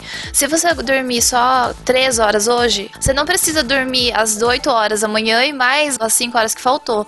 O teu organismo ele vai compensar pelas fases do ciclo. Então, provavelmente no próximo sono você vai entrar naquele sono profundo que recupera mais, mais rápido, entendeu? A mesma coisa acontece durante jet lag. Se você deixar, o teu organismo ele vai compensar. É eu ia falar, acompanhando os, dois, os dois raciocínios aqui, tanto é 25 horas que experimento que você privava a pessoa de acesso a saber que horas são. Você não tinha celular, não tinha televisão, não tinha acesso à janela, que normalmente o corpo acompanha o passar do dia, né? O organismo seguia ainda esse ciclo circadiano de mais ou menos 24, 25 horas, sozinho, sem nenhuma interferência do sol. O passar do dia é uma das maiores influências do ciclo circadiano. Sem essa influência, a pessoa lá isolada, toda noite, durante um período que a pessoa fosse isolada, a cada noite essa pessoa atrasava uma hora o sono dela. Então, se você sempre vai dormir às 10 horas, se você for privado disso, o teu organismo vai seguir essas 25 horas, né? E a cada noite essas pessoas foram atrasando uma hora, uma hora, até completar um ciclo e regularizar de novo o horário, entendeu? Então, o que manda mais é a fisiologia. Pode parecer estranho para as pessoas que isso aconteça, mas a, a externalidade, ou seja, o dia a dia, não necessariamente ele determina o seu ciclo, mas ele, vamos dizer que ele sincroniza o seu ciclo. Tanto que de espécie para espécie, esse sincronizador muda. Então, para algumas espécies, o sincronizador é a luz. Então, para nós, por exemplo, o sincronizador seria a luz. Então, se tá à noite, o nosso cérebro entende, pô, tá à noite, então vamos sincronizar o ciclo para que a partir de agora ele comece a sentir sono e durma daqui a pouco. Para outras espécies, o sincronizador pode ser a temperatura, por exemplo. Não, tá frio. E se tá frio, então quer dizer que é a hora de dormir. Então esse sincronizador ele muda. O ambiente ele sincroniza o seu ciclo e esse sincronizador muda de espécie para espécie. Tipo o galo que canta às 3 horas da manhã. Não, tipo o desgraçado do galo que canta É. às 3 horas é, da manhã. tem um galo aqui atrás. Mas a culpa não é Isso. dele, é porque tem a luz do poste, não é isso? não é um esquema desse? Ou esse galo é do Tarek, né? Que dormiu da 1 às 13 e já É. tá, tá de boa. Principalmente quem viaja muito e sofre jet lag, eles acabam, a pessoa acaba abusando do uso de melatonina, né? Na verdade, você pode conseguir mais fora do Brasil, né, em farmácias, pra ajudar a dormir, entendeu? Ao invés do teu organismo produzir a melatonina na hora certa, você vai tentar forçar o organismo ao sono pra poder recuperar. Mas como eu falei, se você esperar algum dia ou dois, você vai voltar ao sono normal, você vai acostumar com a diferença de fuso horário, né? A gente sabe que o ser humano, né, então ele é regido por essas variações do ambiente, né? Só que isso não significa que todo mundo seja igual. Então, eh, tem uma série de pesquisas aí que está buscando investigar, já não é de agora, as variações individuais do ser humano no ciclo circadiano. Eu tomei liberdade aqui, fiz uma tradução livre de um questionário breve destinado a identificar qual o teu perfil circadiano. Né, se você é uma pessoa mais matutina, mais vespertina, né, ele é bastante simples. Vai ficar o, o link aí na pauta. A gente pode, é bem simplesinho de fazer e pode ajudar aí a, a gente a se coordenar nos seus horários. Quem tem liberdade de horário, né, como a gente viu no cast de trabalho, não é tão possível assim. Sabe, o Pena, se eu não me engano, ele troca, né? A produção dele é muito melhor no período da noite do que no período diurno e por isso ele troca o dia pela noite. É importante dizer que não é errado isso. Não quer dizer que você esteja errado porque você não consiga dormir de noite e só consiga dormir de dia. Acontece. Cada pessoa tem um padrão de sono, não adianta. Exato. Não é intrinsecamente errado. Pode ser patológico. Mas, a princípio, não é intrinsecamente errado. Né? Tem pessoas que vão ter um perfil mais noturno do que matutino. Aí tem duas fases, Rigoli. Nós somos frutos dos nossos meios, né? Então é muito difícil para alguém que tenha um emprego comum e tenha uma vida comum, ou seja, que tá no sistema, que possa trocar, porque o nosso sistema ele é moldado para que seja diurno, né? Para que você trabalhe durante o dia e durma durante a noite. Então, se você tem uma característica fisiológica que te inverte isso, não necessariamente ela é a doença, mas você vai com certeza adquirir doenças a partir do momento que você faz essa inversão, enquanto a sociedade na verdade é de outro modo. Então ela te força a uma coisa que não necessariamente você está preparado para ela, entendeu? Então, por exemplo, você é produtivo de madrugada, mas o jeito é arranjar um emprego de dia muitas vezes, ou se mesmo que você queira trocar, vamos dizer que durante o dia as pessoas da sua casa, elas não seguem essa mesma coisa. As pessoas na rua não seguem essa mesma coisa. Então o barulho continua, a luz também incomoda, entendeu? Assim, todo o contexto é diurno. Sim, sim. O que eu quis dizer é que existem patologias, a gente vai ver de novo, que perturbam o sono. E a pessoa às vezes acaba trocando o dia pela noite, não porque ela é mais produtiva ou coisa assim, porque simplesmente ela não consegue dormir e só vai pegar no sono lá pelas quatro da manhã. Né? É, isso também tá ligado a um, uma das características da fisiologia do sono, que é a liberação de cortisol. O cortisol ele é liberado pela suprarrenal, pelo córtex da glândula suprarrenal. E quem sinaliza isso é o hipotálamo, né, que é uma estrutura que está no cérebro, que sinaliza para a hipófise, que sinaliza para a suprarrenal liberar esse hormônio, que é o cortisol. Ele é liberado principalmente nas fases finais do sono, no último ciclo do seu sono, porque geralmente você está quase acordando, já está quase de manhã, né, para quem dorme normalmente, e aí o seu corpo começa a liberar o cortisol e a adrenalina para te preparar para um estado de vigília, para um estado de alerta. Então ele é importante nesse sentido.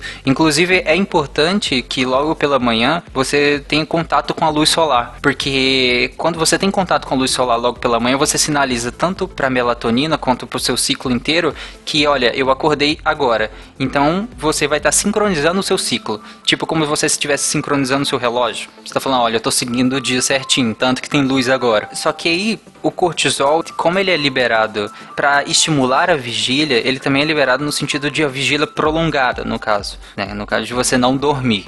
E isso é muito perigoso a curto e longo prazo, porque o cortisol ele é um poderoso imunossupressor, inclusive é uma das funções dele no corpo humano. Então ele vai debilitar o seu sistema imunológico. Então se você fica muito tempo sem dormir ou vários episódios de vigília, seu sistema imunológico fica extremamente debilitado. E aí você vai ter uma série de infecções e doenças consequentes desse sistema imunológico desse jeito. Ele potencializa a própria ação da adrenalina também. Então ele vai aumentar a frequência cardíaca também, o que pode ser perigoso em algumas situações.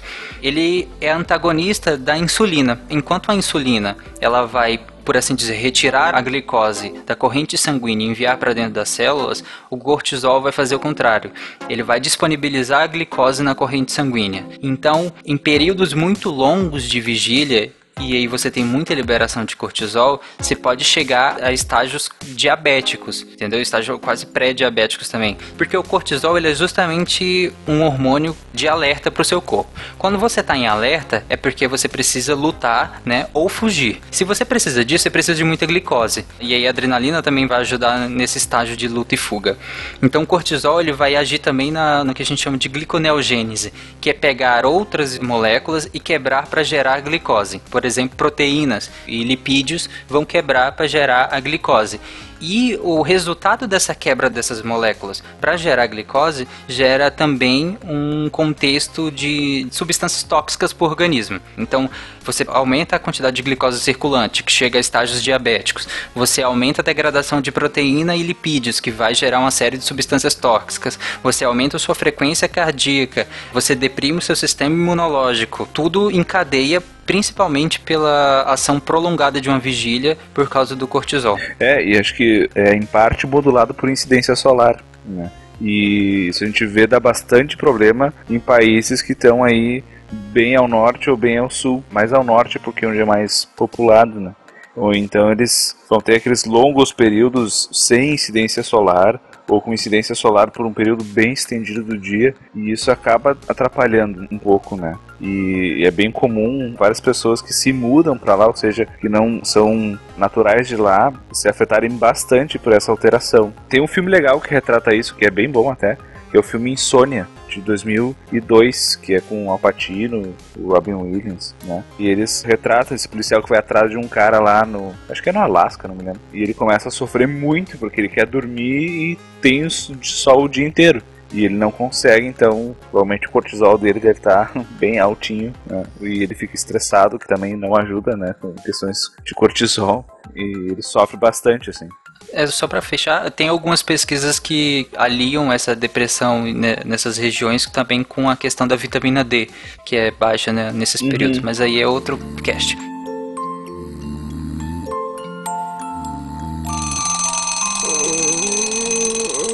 Como o Deus do Wi-Fi perguntou no começo do cast, sobre o, ele falar pro filho deles que durante o sono é quando você vai crescer, né? E isso ocorre por causa da liberação do GH, que é um hormônio que modula o crescimento e ele é liberado durante o, as fases mais profundas do sono. Então, se a criança não dorme direito, não dorme o suficiente, é, ela pode ter uma repressão do crescimento, ou então se ela tem dificuldade de chegar a essas fases profundas, ela vai também poder apresentar alguma deficiência nisso. E o outro hormônio que é liberado durante o sono, que também é importante, é o DH, que é o que a gente chama de hormônio antidiurético, que enquanto a melatonina faz você dormir, é, tô sendo bem direta, né, claro, o ADH ele te ajuda a continuar dormindo, a não acordar desnecessariamente durante a noite. É, ele vai agir lá nos túbulos renais, ele vai aumentar a reabsorção de água lá. Para quem não sabe, o rim é o que filtra o organismo e ele vai agir lá nos túbulos renais, vai aumentar a absorção de água para justamente para você não ter que levantar e ficar indo ao banheiro a noite inteira. Existe alguma relação da quantidade de ADH com idade? Porque criança faz muito xixi na cama. E adulto não aguenta muito tempo, né? São não só por questões hormonais, mas por questões físicas de regulação do esfíncter. São questões físicas também. E o problema do, do, ADH também é que por ele promover essa reabsorção de água, ele acaba aumentando a pressão sanguínea também. Então ele pode também gerar uma série de problemas. Inclusive, uma das piores dores de dente que tem é justamente à noite que dói pra caramba. Uhum. Justamente porque sua pressão tá mais alta e sua frequência cardíaca, dependendo do estágio do sono, também. Por causa do cortisol, por causa da adrenalina, por causa do ADH. Então acaba que dói pra caramba. Então ela vai doer porque se a polpa tá com algum problema, então ela vai ter um edema da polpa. Vai aumentar a quantidade de líquido dentro dela e o dente é fechado, é uma estrutura fechada. Então, se já tá com aquela essa alteração na polpa e você tiver uma alteração na quantidade de, de líquido que o teu organismo está retendo, a pressão dentro do dente vai aumentar e a dor vai ser aquela que todo mundo conhece. É bem comum isso. Vocês notam que lá no fundo, lá no fundo, a Marlene fala com uma esperança de que num futuro próximo ainda há de ter um sidecast sobre odontologia, né? Ah, nunca vai acontecer. Não, talvez uma sexta-feira 13. Talvez história da tortura, algo assim, a gente pode. Alguma coisa do Quem gênero. sabe, né? Ah, rapidinho sobre a temperatura, é que durante o dia teu corpo ele segue uma curva de temperatura. É uma alteração bem pequena, mas ela também influencia no sono e vigília. Então, de manhã a temperatura ela começa a aumentar um pouquinho, que ajuda a vigília, né? Então, o pico dela é no final da tarde e quando começa o início da noite, a temperatura vai abaixando, isso vai ajudar na indução do sono. E durante a madrugada, que é enquanto você está dormindo de fato, o corpo ele vai atingir a menor temperatura dele durante o dia, mesmo que essa pessoa esteja acordada. Esse ciclo ele se mantém indiferente do de você estar acordado ou não, mas ele ajuda você a dormir ou então a acordar. A temperatura mais alta ela vai te levar a estar acordado e a mais baixa a ter uma sonolência para ajudar a dormir. E nessa curva de temperatura é bem interessante só apontar rapidinho que após o horário do almoço ele dá uma quedinha bem bem discreta assim e volta a subir para ter o pico mais alto no final da tarde. E depois do almoço é o horário que você normalmente tem aquela sonequinha, aquele soninho, aquela sonolência Os comum. espanhóis estavam certos o tempo todo. É, não, então, o sono depois do almoço ele tá ligado a outros fatores também. Mas é engraçado você observar isso. Pensa que você acabou de comer. O seu sistema que mais precisa de suprimento sanguíneo agora é a parte intestinal, né? Então você tem um- uma mobilização sanguínea mais direcionada à parte de intestinal, justamente para você digerir o alimento. Então acaba que o resto do corpo não é que fica sem sangue, né? Claro, mas é que a mobilização sanguínea é direcionada. Então você acaba que tem uma depressão um pouco do seu sistema nervoso central. E tem um outro fenômeno também que a gente chama de alcalose pós-prandial. Você estava com o organismo, principalmente o estômago, né? O seu estômago estava ácido, recebeu o alimento, passou para o intestino, que é um ambiente básico. Então você aumenta a quantidade de bicarbonato, entre aspas, no seu organismo. Então você basifica o seu organismo. Isso sinaliza para o cérebro que ele não precisa mais ficar em alerta em relação à fome, porque já basificou, então ok, já, já resolvemos esse problema. E aí ele ajuda nessa depressão. E aí você sente sono. Gente, então passamos todo o lado fisiológico do sono, biológico do sono, falamos um pouco sobre sonhos. Pra finalizar o cast, falar um pouquinho de efemeridades relacionadas ao sono, né? Uma que eu achei muito interessante, provavelmente algum ídolo do Tarek da Marlene, é justamente o recorde de privação de sono. É, sim, teve várias documentações, assim, mas esse é tido como o recorde mesmo, a gente vai ver porquê, né, que é o Randy Gardner, né, um jovem estudante participou de um experimento, né, claro, onde né, os conselhos de ética eram outros, né, em outros tempos, É, em 64, né, no estado da Califórnia, ele conseguiu se manter acordado por 264,4 horas, equivale então a 11 dias e 24 minutos. Aí eu peço pra você parar, Rigoli. 11 dias sem dormir, gente. 11 dias. É algo inacreditável. Exatamente. E a saúde dele então foi monitorada pelos pesquisadores, né, e diversas alterações foram reportadas. Entre elas, mau humor, problemas de concentração e memória de curto prazo, paranoia e alucinações. No último dia, eles realizaram um teste bem comum e simples, que é basicamente subtrair 7 de 100 e depois subtrair 7 novamente e assim por diante. é esperado que jovens da idade que ele tinha na época vão bastante bem no teste, universitários, né? E o Randy chegou em 65 e parou subitamente. Os pesquisadores então perguntaram para ele por que, que ele parou, né? E ele respondeu que esqueceu o que, que ele estava fazendo, né? Uh, experimentos cuidadosamente monitorados, né, a maioria dos participantes foi capaz de permanecer acordado 8 e 10 dias. Apesar das alterações experienciadas, né, como até a Marlene comentou antes, todos se recuperaram bastante bem com duas noites regulares de sono. Uma coisa que acontece comigo é que eu não fico sem dormir muitos dias. Eu durmo pouco vários dias.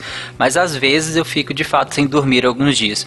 Uma coisa que acontece comigo, quando, geralmente quando eu fico assim, é que eu perco a noção do que, que é hoje, o que, que foi ontem, o que, que foi antes de ontem. Então, às vezes, por exemplo, a Julie me pergunta: Nossa, você fez tal coisa, aí eu não sei exatamente se eu fiz ela hoje, ou se eu fiz ela ontem, ou se eu fiz ela antes de ontem, ou se foi o outro dia eu geralmente perco essa noção de dia, de dia fechado, por exemplo. Eu fiz isso, não, eu lembro que foi ontem. É muito interessante saber disso, sendo que o Tarek é quem cuida dos prazos e das pautas aqui, tá, gente? É. Não, mas os prazos têm as datinhas bonitinhas, né? Mas eventos, assim, eu não lembro exatamente se foi ontem, se foi hoje, ou se foi antes de ontem, ou antes de antes de ontem. Mas tu dorme uma vez só, Tarek? Tipo, à tarde ou num horário. Horário de almoço, um horário específico, tu não deita um pouquinho? Você não tira uma sonequinha? É. Sim, por exemplo, essa semana não teve nenhuma noite que eu dormi mais de duas horas. Mas eu também não cochilei de dia, mas às vezes eu cochilo, mas o meu cochilo ele é exatamente 20 minutos. Exato. Tipo, eu coloco o cronômetro 20 minutos e deito. E aí eu faço geralmente um ou dois desses durante o dia. E tá bom? Em 24 horas você Sim. faz esses dois cochilos? Não, aí à noite às vezes eu durmo três ou quatro horas, uma noite normal. Tá explicado. Tira um monte de cochilo durante o dia e de noite não dorme. Isso é uma máscara. Não, eu tiro uns dois cochilos, geralmente durante o dia, de 20 minutos. É aquele sono polifásico, né? É o polifásico, só que eu não sigo nenhum padrão predeterminado de sono polifásico porque ainda não tem pesquisa científica suficiente para. Mas ele já tentou. Dedurando. Eu já tentei. Eu já tentei alguns pré-padrões de sono polifásico, mas alguns dormem demais, então não me adaptei bem. O sono polifásico era sono demais pra ti, é isso? Alguns sim, porque alguns você tem que dormir, por exemplo, 5 horas durante a noite, ou 4 para 5 horas, aí depois você tem que tirar mais alguns cochilos de uma hora, aí é tempo demais já. tempo demais. Uma ok. hora inteira? Como eu posso ficar 60 minutos dormindo? Beleza. Tarek, você nessa sua rotina bastante saudável, além da questão de esquecer que dia é hoje, você te- experimenta algum outro efeito dessa privação de sono constante? Depois de alguns dias, às vezes eu vejo assim uma dificuldade de incognição, de entender coisas complexas. E você Sério. ainda acha que isso é legal. Não, mas, é, gente, o, o que, tudo que eu falei em relação aos meu, meus padrões de sono, eu não me orgulho disso, eu não acho isso bonito. Inclusive, eu acho bem tosco quem fica, nossa, eu durmo tão pouco, eu trabalho muito, eu olho pra pessoa e parabéns. Só que eu não, vanglorio isso, eu nem acho isso bonito. Eu faço isso porque, um, eu não gosto de dormir. Então não é questão de que, nossa, eu quero ficar sem dormir porque eu quero. Não, eu não gosto de dormir. Me incomoda deitar pra dormir e ficar lá horas e horas parado sem fazer nada. Eu não gosto. Outra, eu tenho muita coisa pra fazer. Se eu me der o luxo de ficar dormindo tanto tempo, eu não consigo concluir as minhas coisas. E uma delas é vocês não ouvirem o SciCast, então... Ó, o terrorismo. Olha só. Ah, ah, ele, existiu antes de tu chegar. Olha. E- e então, a, a ideia de comer beterrabas é pra compensar em outra área da tua saúde, é isso? Não, isso aí faz Sim, eu- parte eu- do efeito da demência.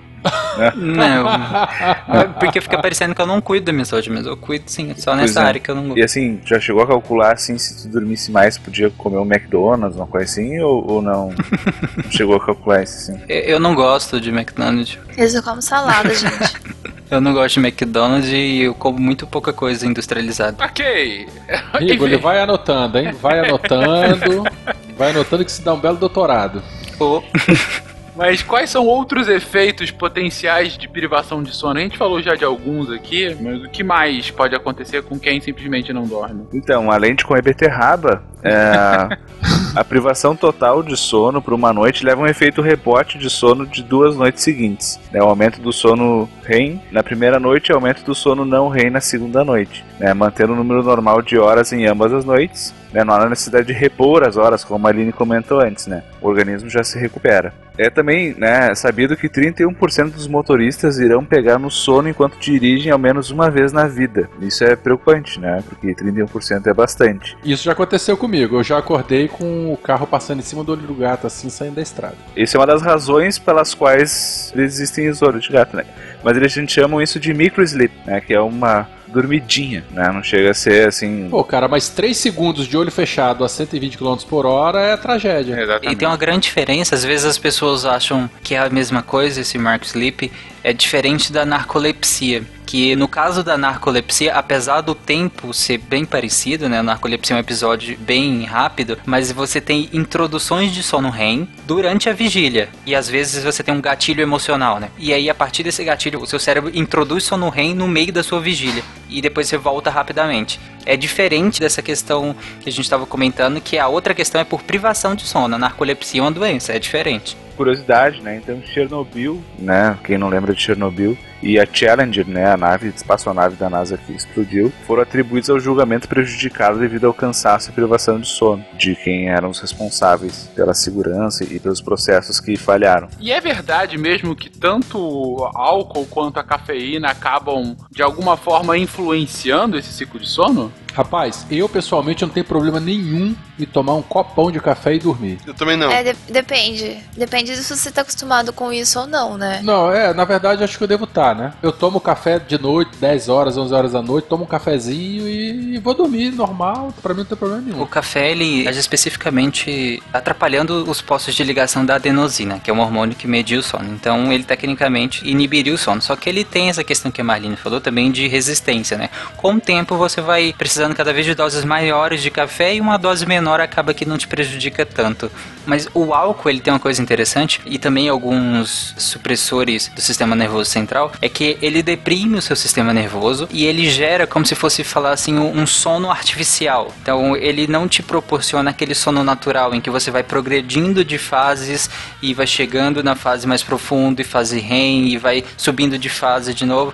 Ele não te proporciona isso. Ele, pelo contrário, ele deprime o seu sistema nervoso e te induz a um sono, mas é um sono quase que artificial. Ele atrapalha a arquitetura do sono eficiente. E aí é por isso que você não dorme bem, por isso que você acorda muito cansado depois de consumir álcool e também muitas vezes de consumir medicamentos que deprimem o sistema nervoso central, remédios para dormir.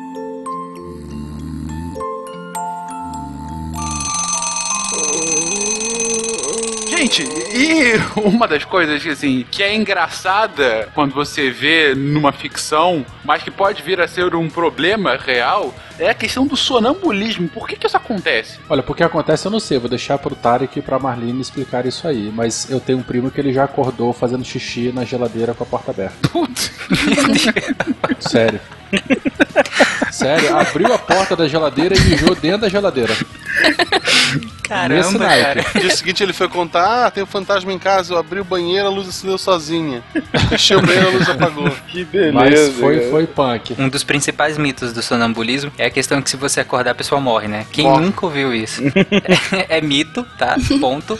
Não, mas se for acordar, não é tão mito assim, vamos dizer. Se a pessoa tiver com uma faca na mão, não dá um susto nela, não acorda ela, que ela vai acabar Ah, se mas, machucando, né? né? Isso que não, não quer dizer que você pode acordar ela de qualquer jeito, entendeu? Mais provável você morrer do que a pessoa.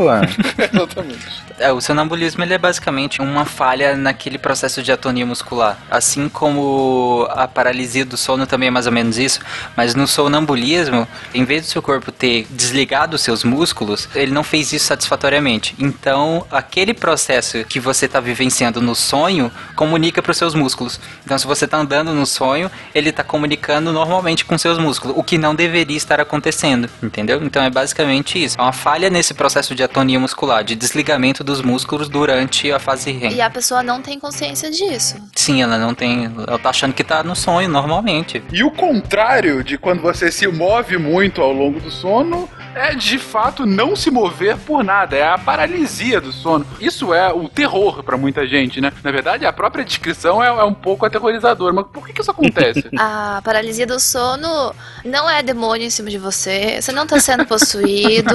não tá acontecendo nada Ah, errado. chato. É, desculpa, gente. né, Não precisa exorcizar, tá? É só esperar passar. Na verdade, o que acontece é outra falha. A paralisia, o que, que é? Você tem aquela sensação de não conseguir se mexer ao acordar. Você tá acordado, mas você não consegue se mexer. Outras pessoas ah, meio que confundem isso com os sonhos. Então, tem eh, esse mito, todas essas histórias de ter alguma coisa com você no quarto, tá sendo observado. É porque você acordou, mas de um jeito errado. Teve um atraso quando desligou aquela atonia muscular.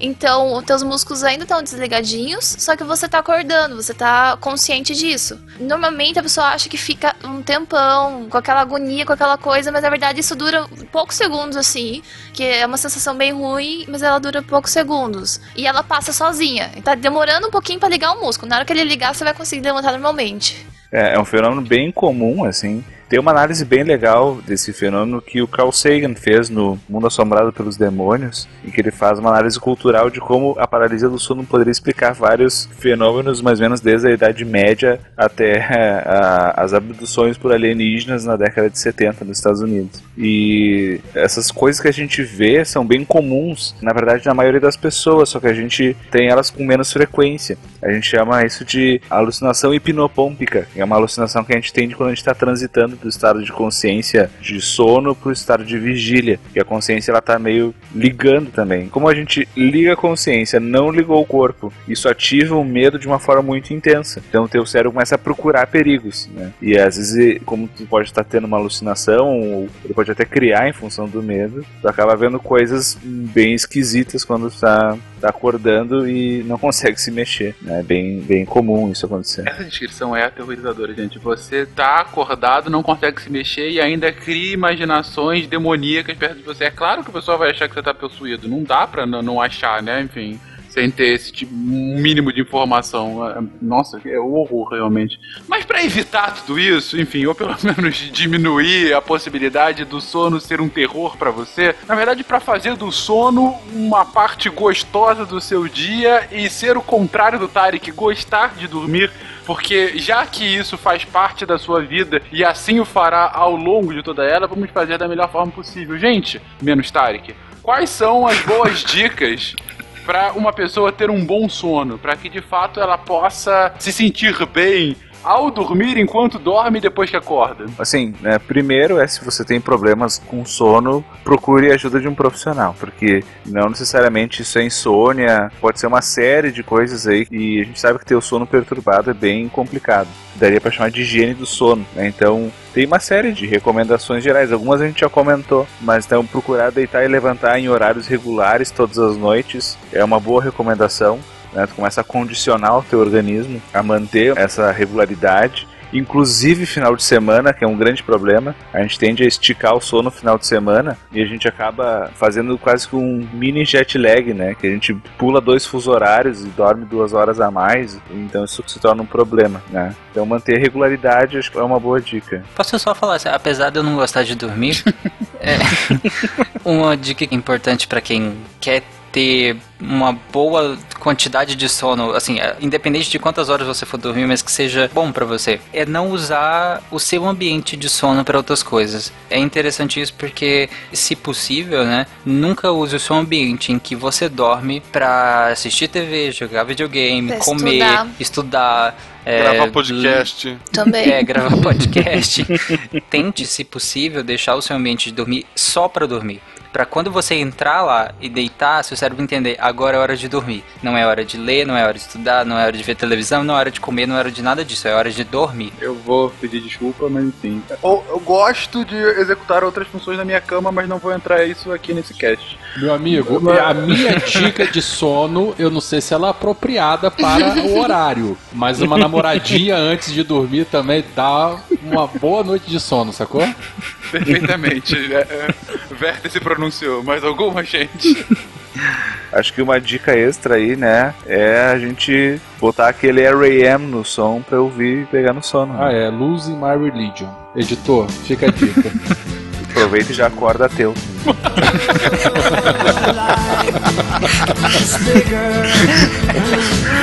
You, you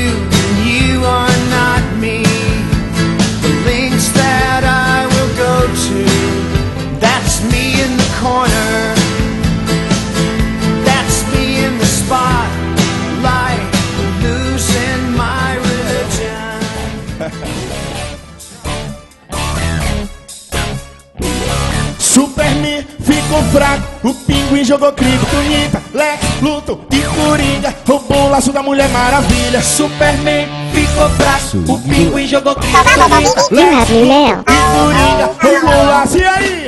Ligado à justiça toda dominada, agora só tem uma saída. Foge, foge, Mulher Maravilha. Foge, foge com Superman.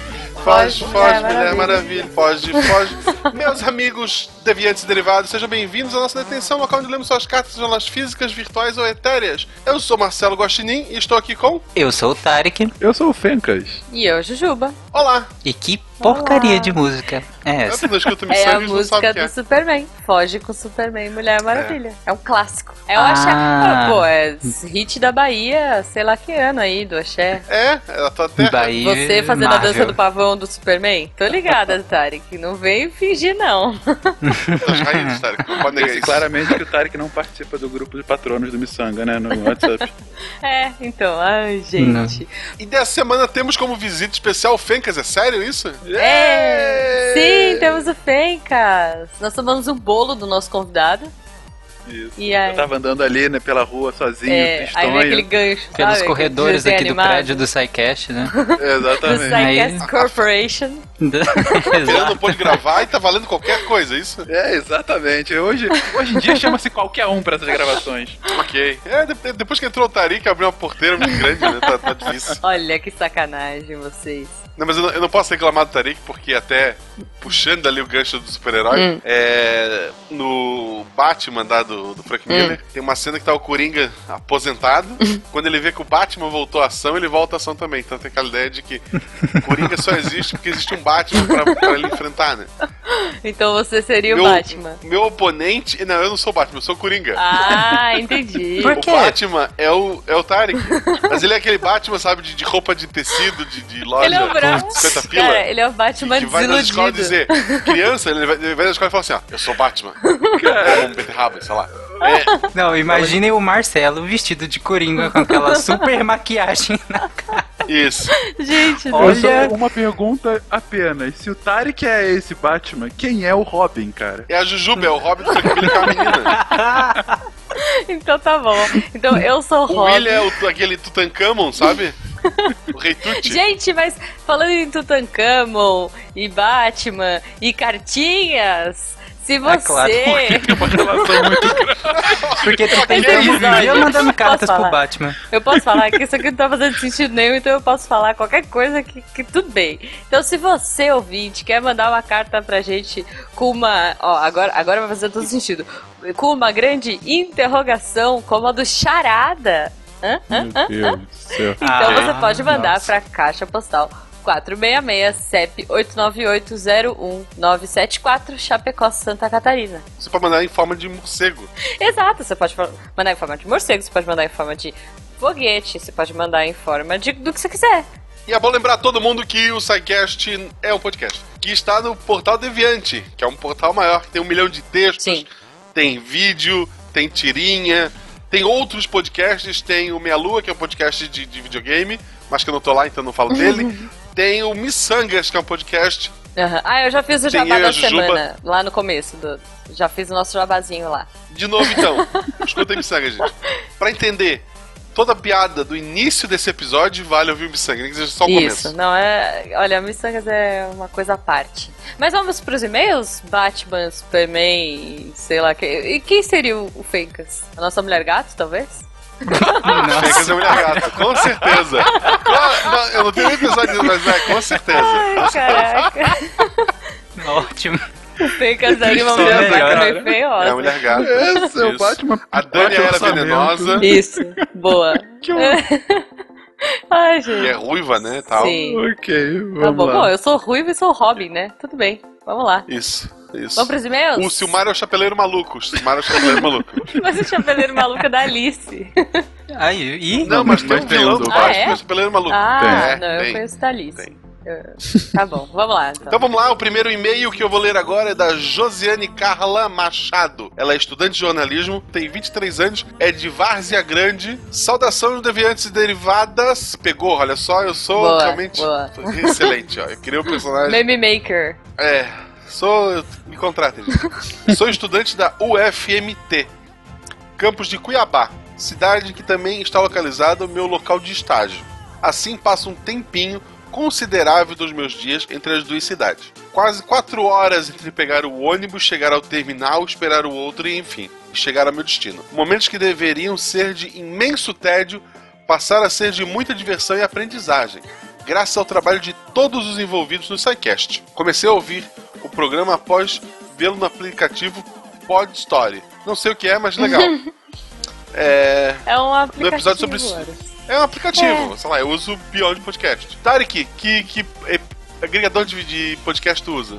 Eu baixo os episódios. Ele baixa. Cara, tu é muito, tu é muito errado, cara! Tu tá, meu Deus Ele do céu! baixa, 90, salva no o Tarek celular. tá em Ele faz 98 ainda. difícil, cara. É. É, é, ele baixa e grava num, no MP3 da Foster que ele tem. Cabe um episódio. Não, Ele aquele que era um pendrive. Sabe grava. aquele gordo assim que era um pendrive? É, é esse, é o da Foster. É o Foster, Ele grava um episódio, só cabe um episódio. É, um- Aí ele vai Não. ouvindo, volta. Não, chega em casa, ele um apaga só episódio, passa o outro pra ouvir no dia seguinte. Ai, episódio caraca. especial, sala de podcast, tipo, o passado que teve duas horas, sei lá, nem rodou. Ele teve que pular o episódio. Nem rodou, ele Não, mas eu uso, final, né? eu uso a extensão do Chrome também pra me lembrar dos episódios, chama Ele Podstation. converte pra cassete. Ele converte pra cassete, escutando um Walkman Escutando o ele. Walkman dele. Caramba! Amarelo, vocês lembram desse Walkman, cara? Eu, eu já fui pra escola com Discman, viu? Olha muito, aí. muito estiloso, muito style. Eu também, Tarik. Em 80 2000, eu acho, há 16 anos atrás. Ai, gente.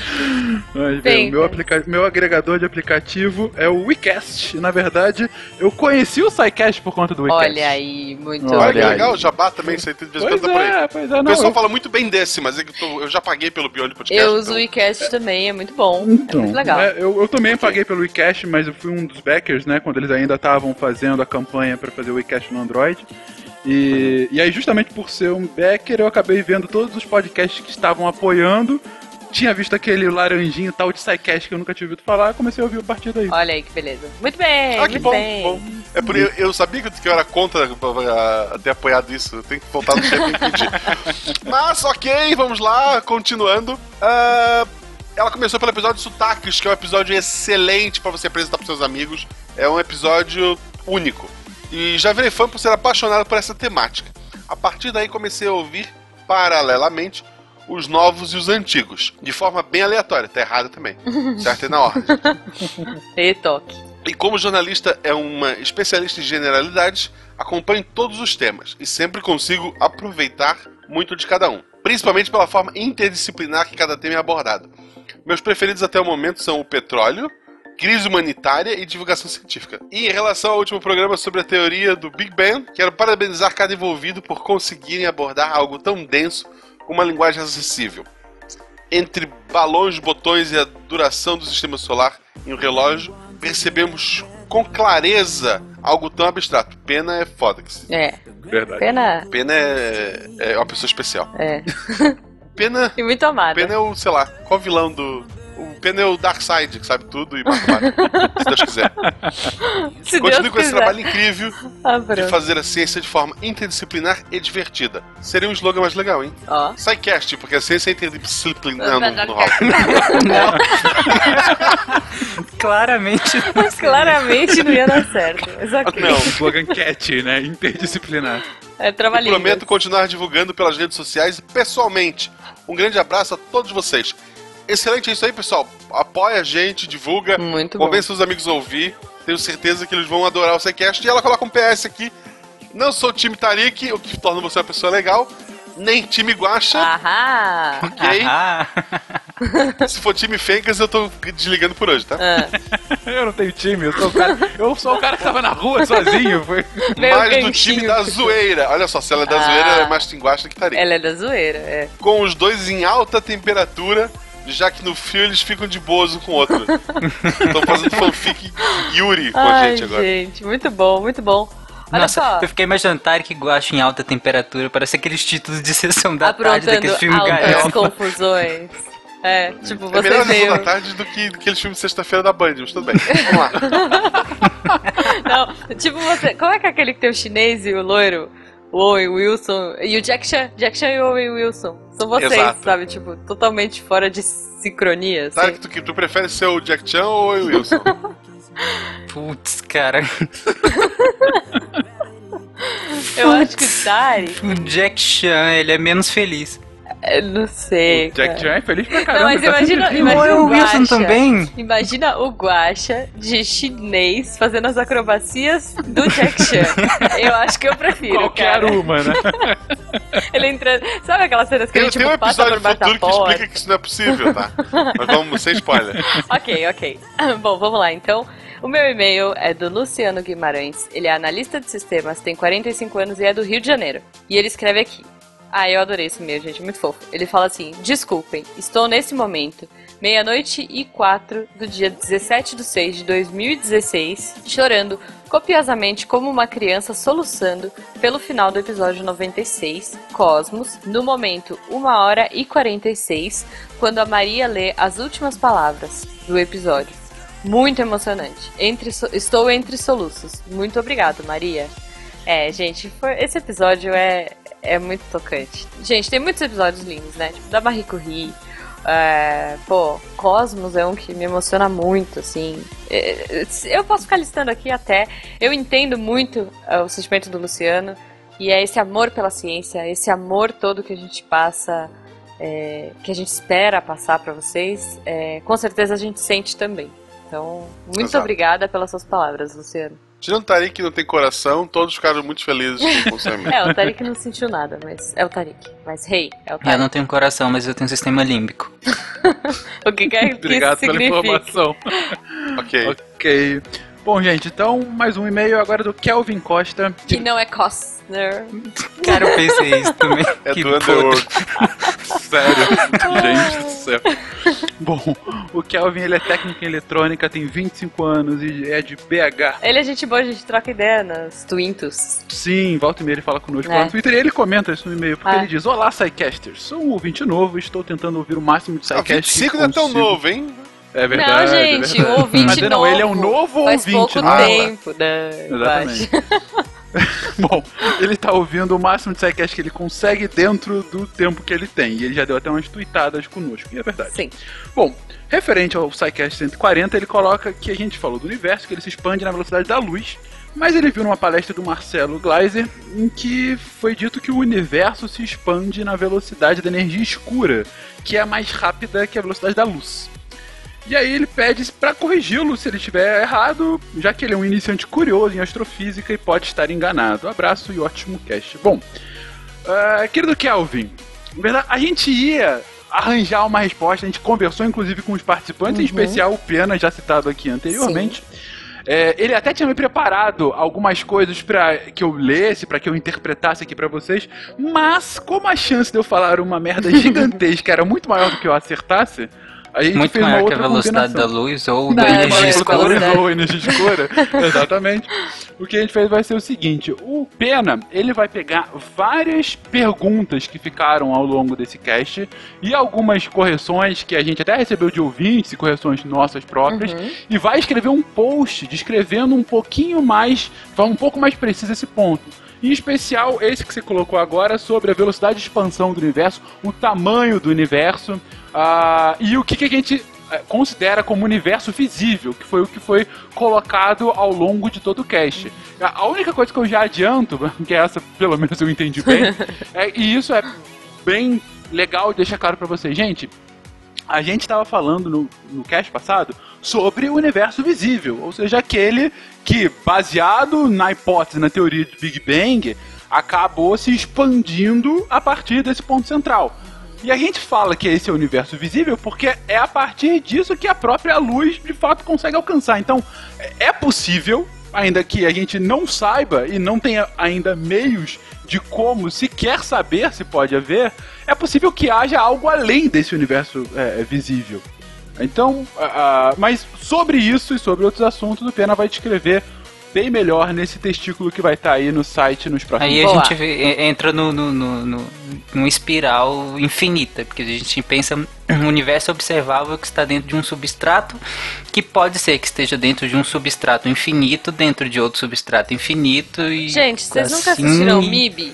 É aqui, O na universo verdade, a gente é é uma bolinha de bolinha gude. gu- não, do gatinho, Sim. né? Do- Era do gato?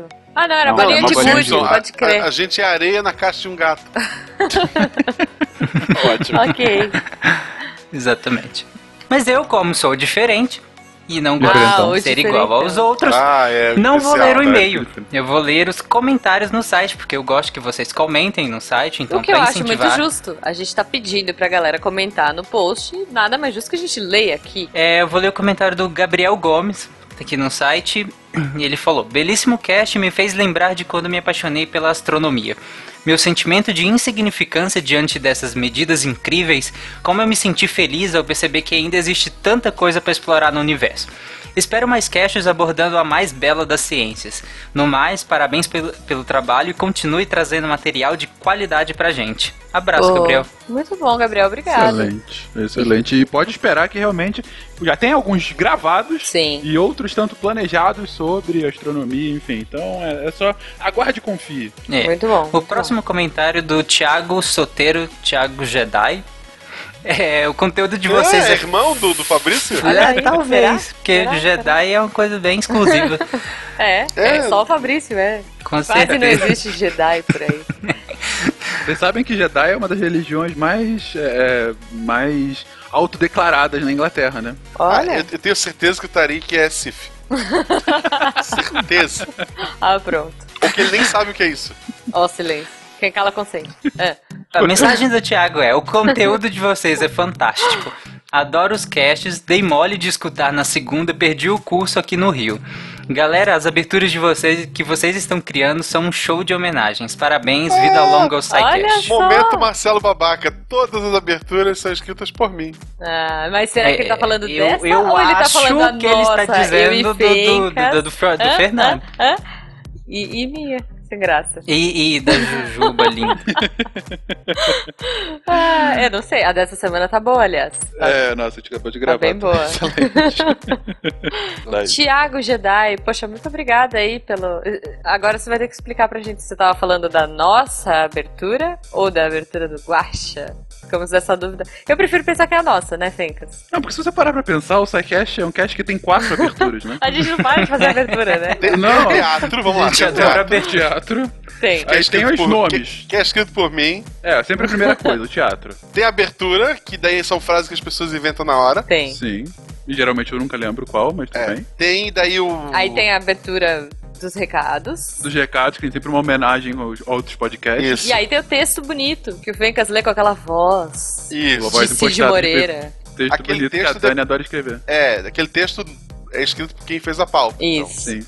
Muito bom, muito bom. Gente, aqui, ó, olha o SciCast, tem de tudo. Ele é um tem uma texto de abertura inicial, esses dias o Pedro tava falando. Exato, é o texto introdutório inicial. Isso, tá lá escrito introdutório Olha, inicial. gente. E, e não é sempre, mas a grande maioria dos casts, se vocês repararem, sempre tem uma pergunta inicial. Tem. Que não tá na pauta, mas eu pego meio que com um resumo, que vai ser a linha mestra do cast. Tem. Sim, É, que ou seja, antigamente a gente tinha, né?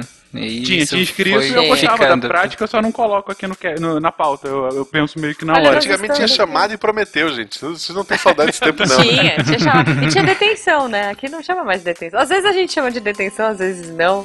O por chamou de detenção hoje. Chamou. É É. detenção. Ultimamente a gente tá Eu- falando, eu sou mas, mas fazia um tempo que a gente não falava. Olha só, agora eu acho que o próximo passo, então, é a gente criar é, o, o nosso musical. Eu acho que a gente já tem aí o Guacha fazendo textos maravilhosos, a gente já tem um Batman depressivo. Eu acho que dá pra fazer ou um musical ou uma série. Não sei. Não sei o que vocês acham aí. É um hacking. Cara, só me tirem do papel de mulher gata, que eu tô com uma visão de inferno. Não, Fencas, pô, como assim? Você de mulher gata vai ser o. Imagina o. Fencas indo do telhado, assim. Você vai ficar gatíssimo. E com essa piada infame do Tarik, pessoal, a gente se despede. Muito obrigado a todos que ficaram até aqui. Vocês são melhores que os outros. É isso aí, gente. E até semana que vem. Tchau. Tchau, se estiverem vivos, até semana que vem. Meu Deus.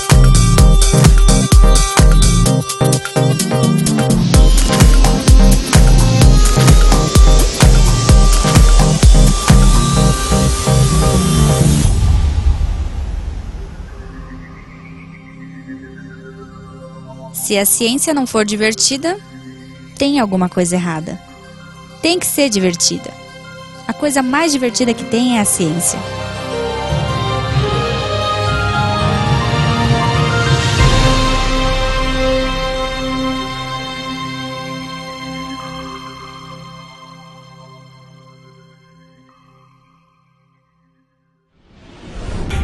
Este programa foi editado por Tapcast. Edições e Produções de Podcast.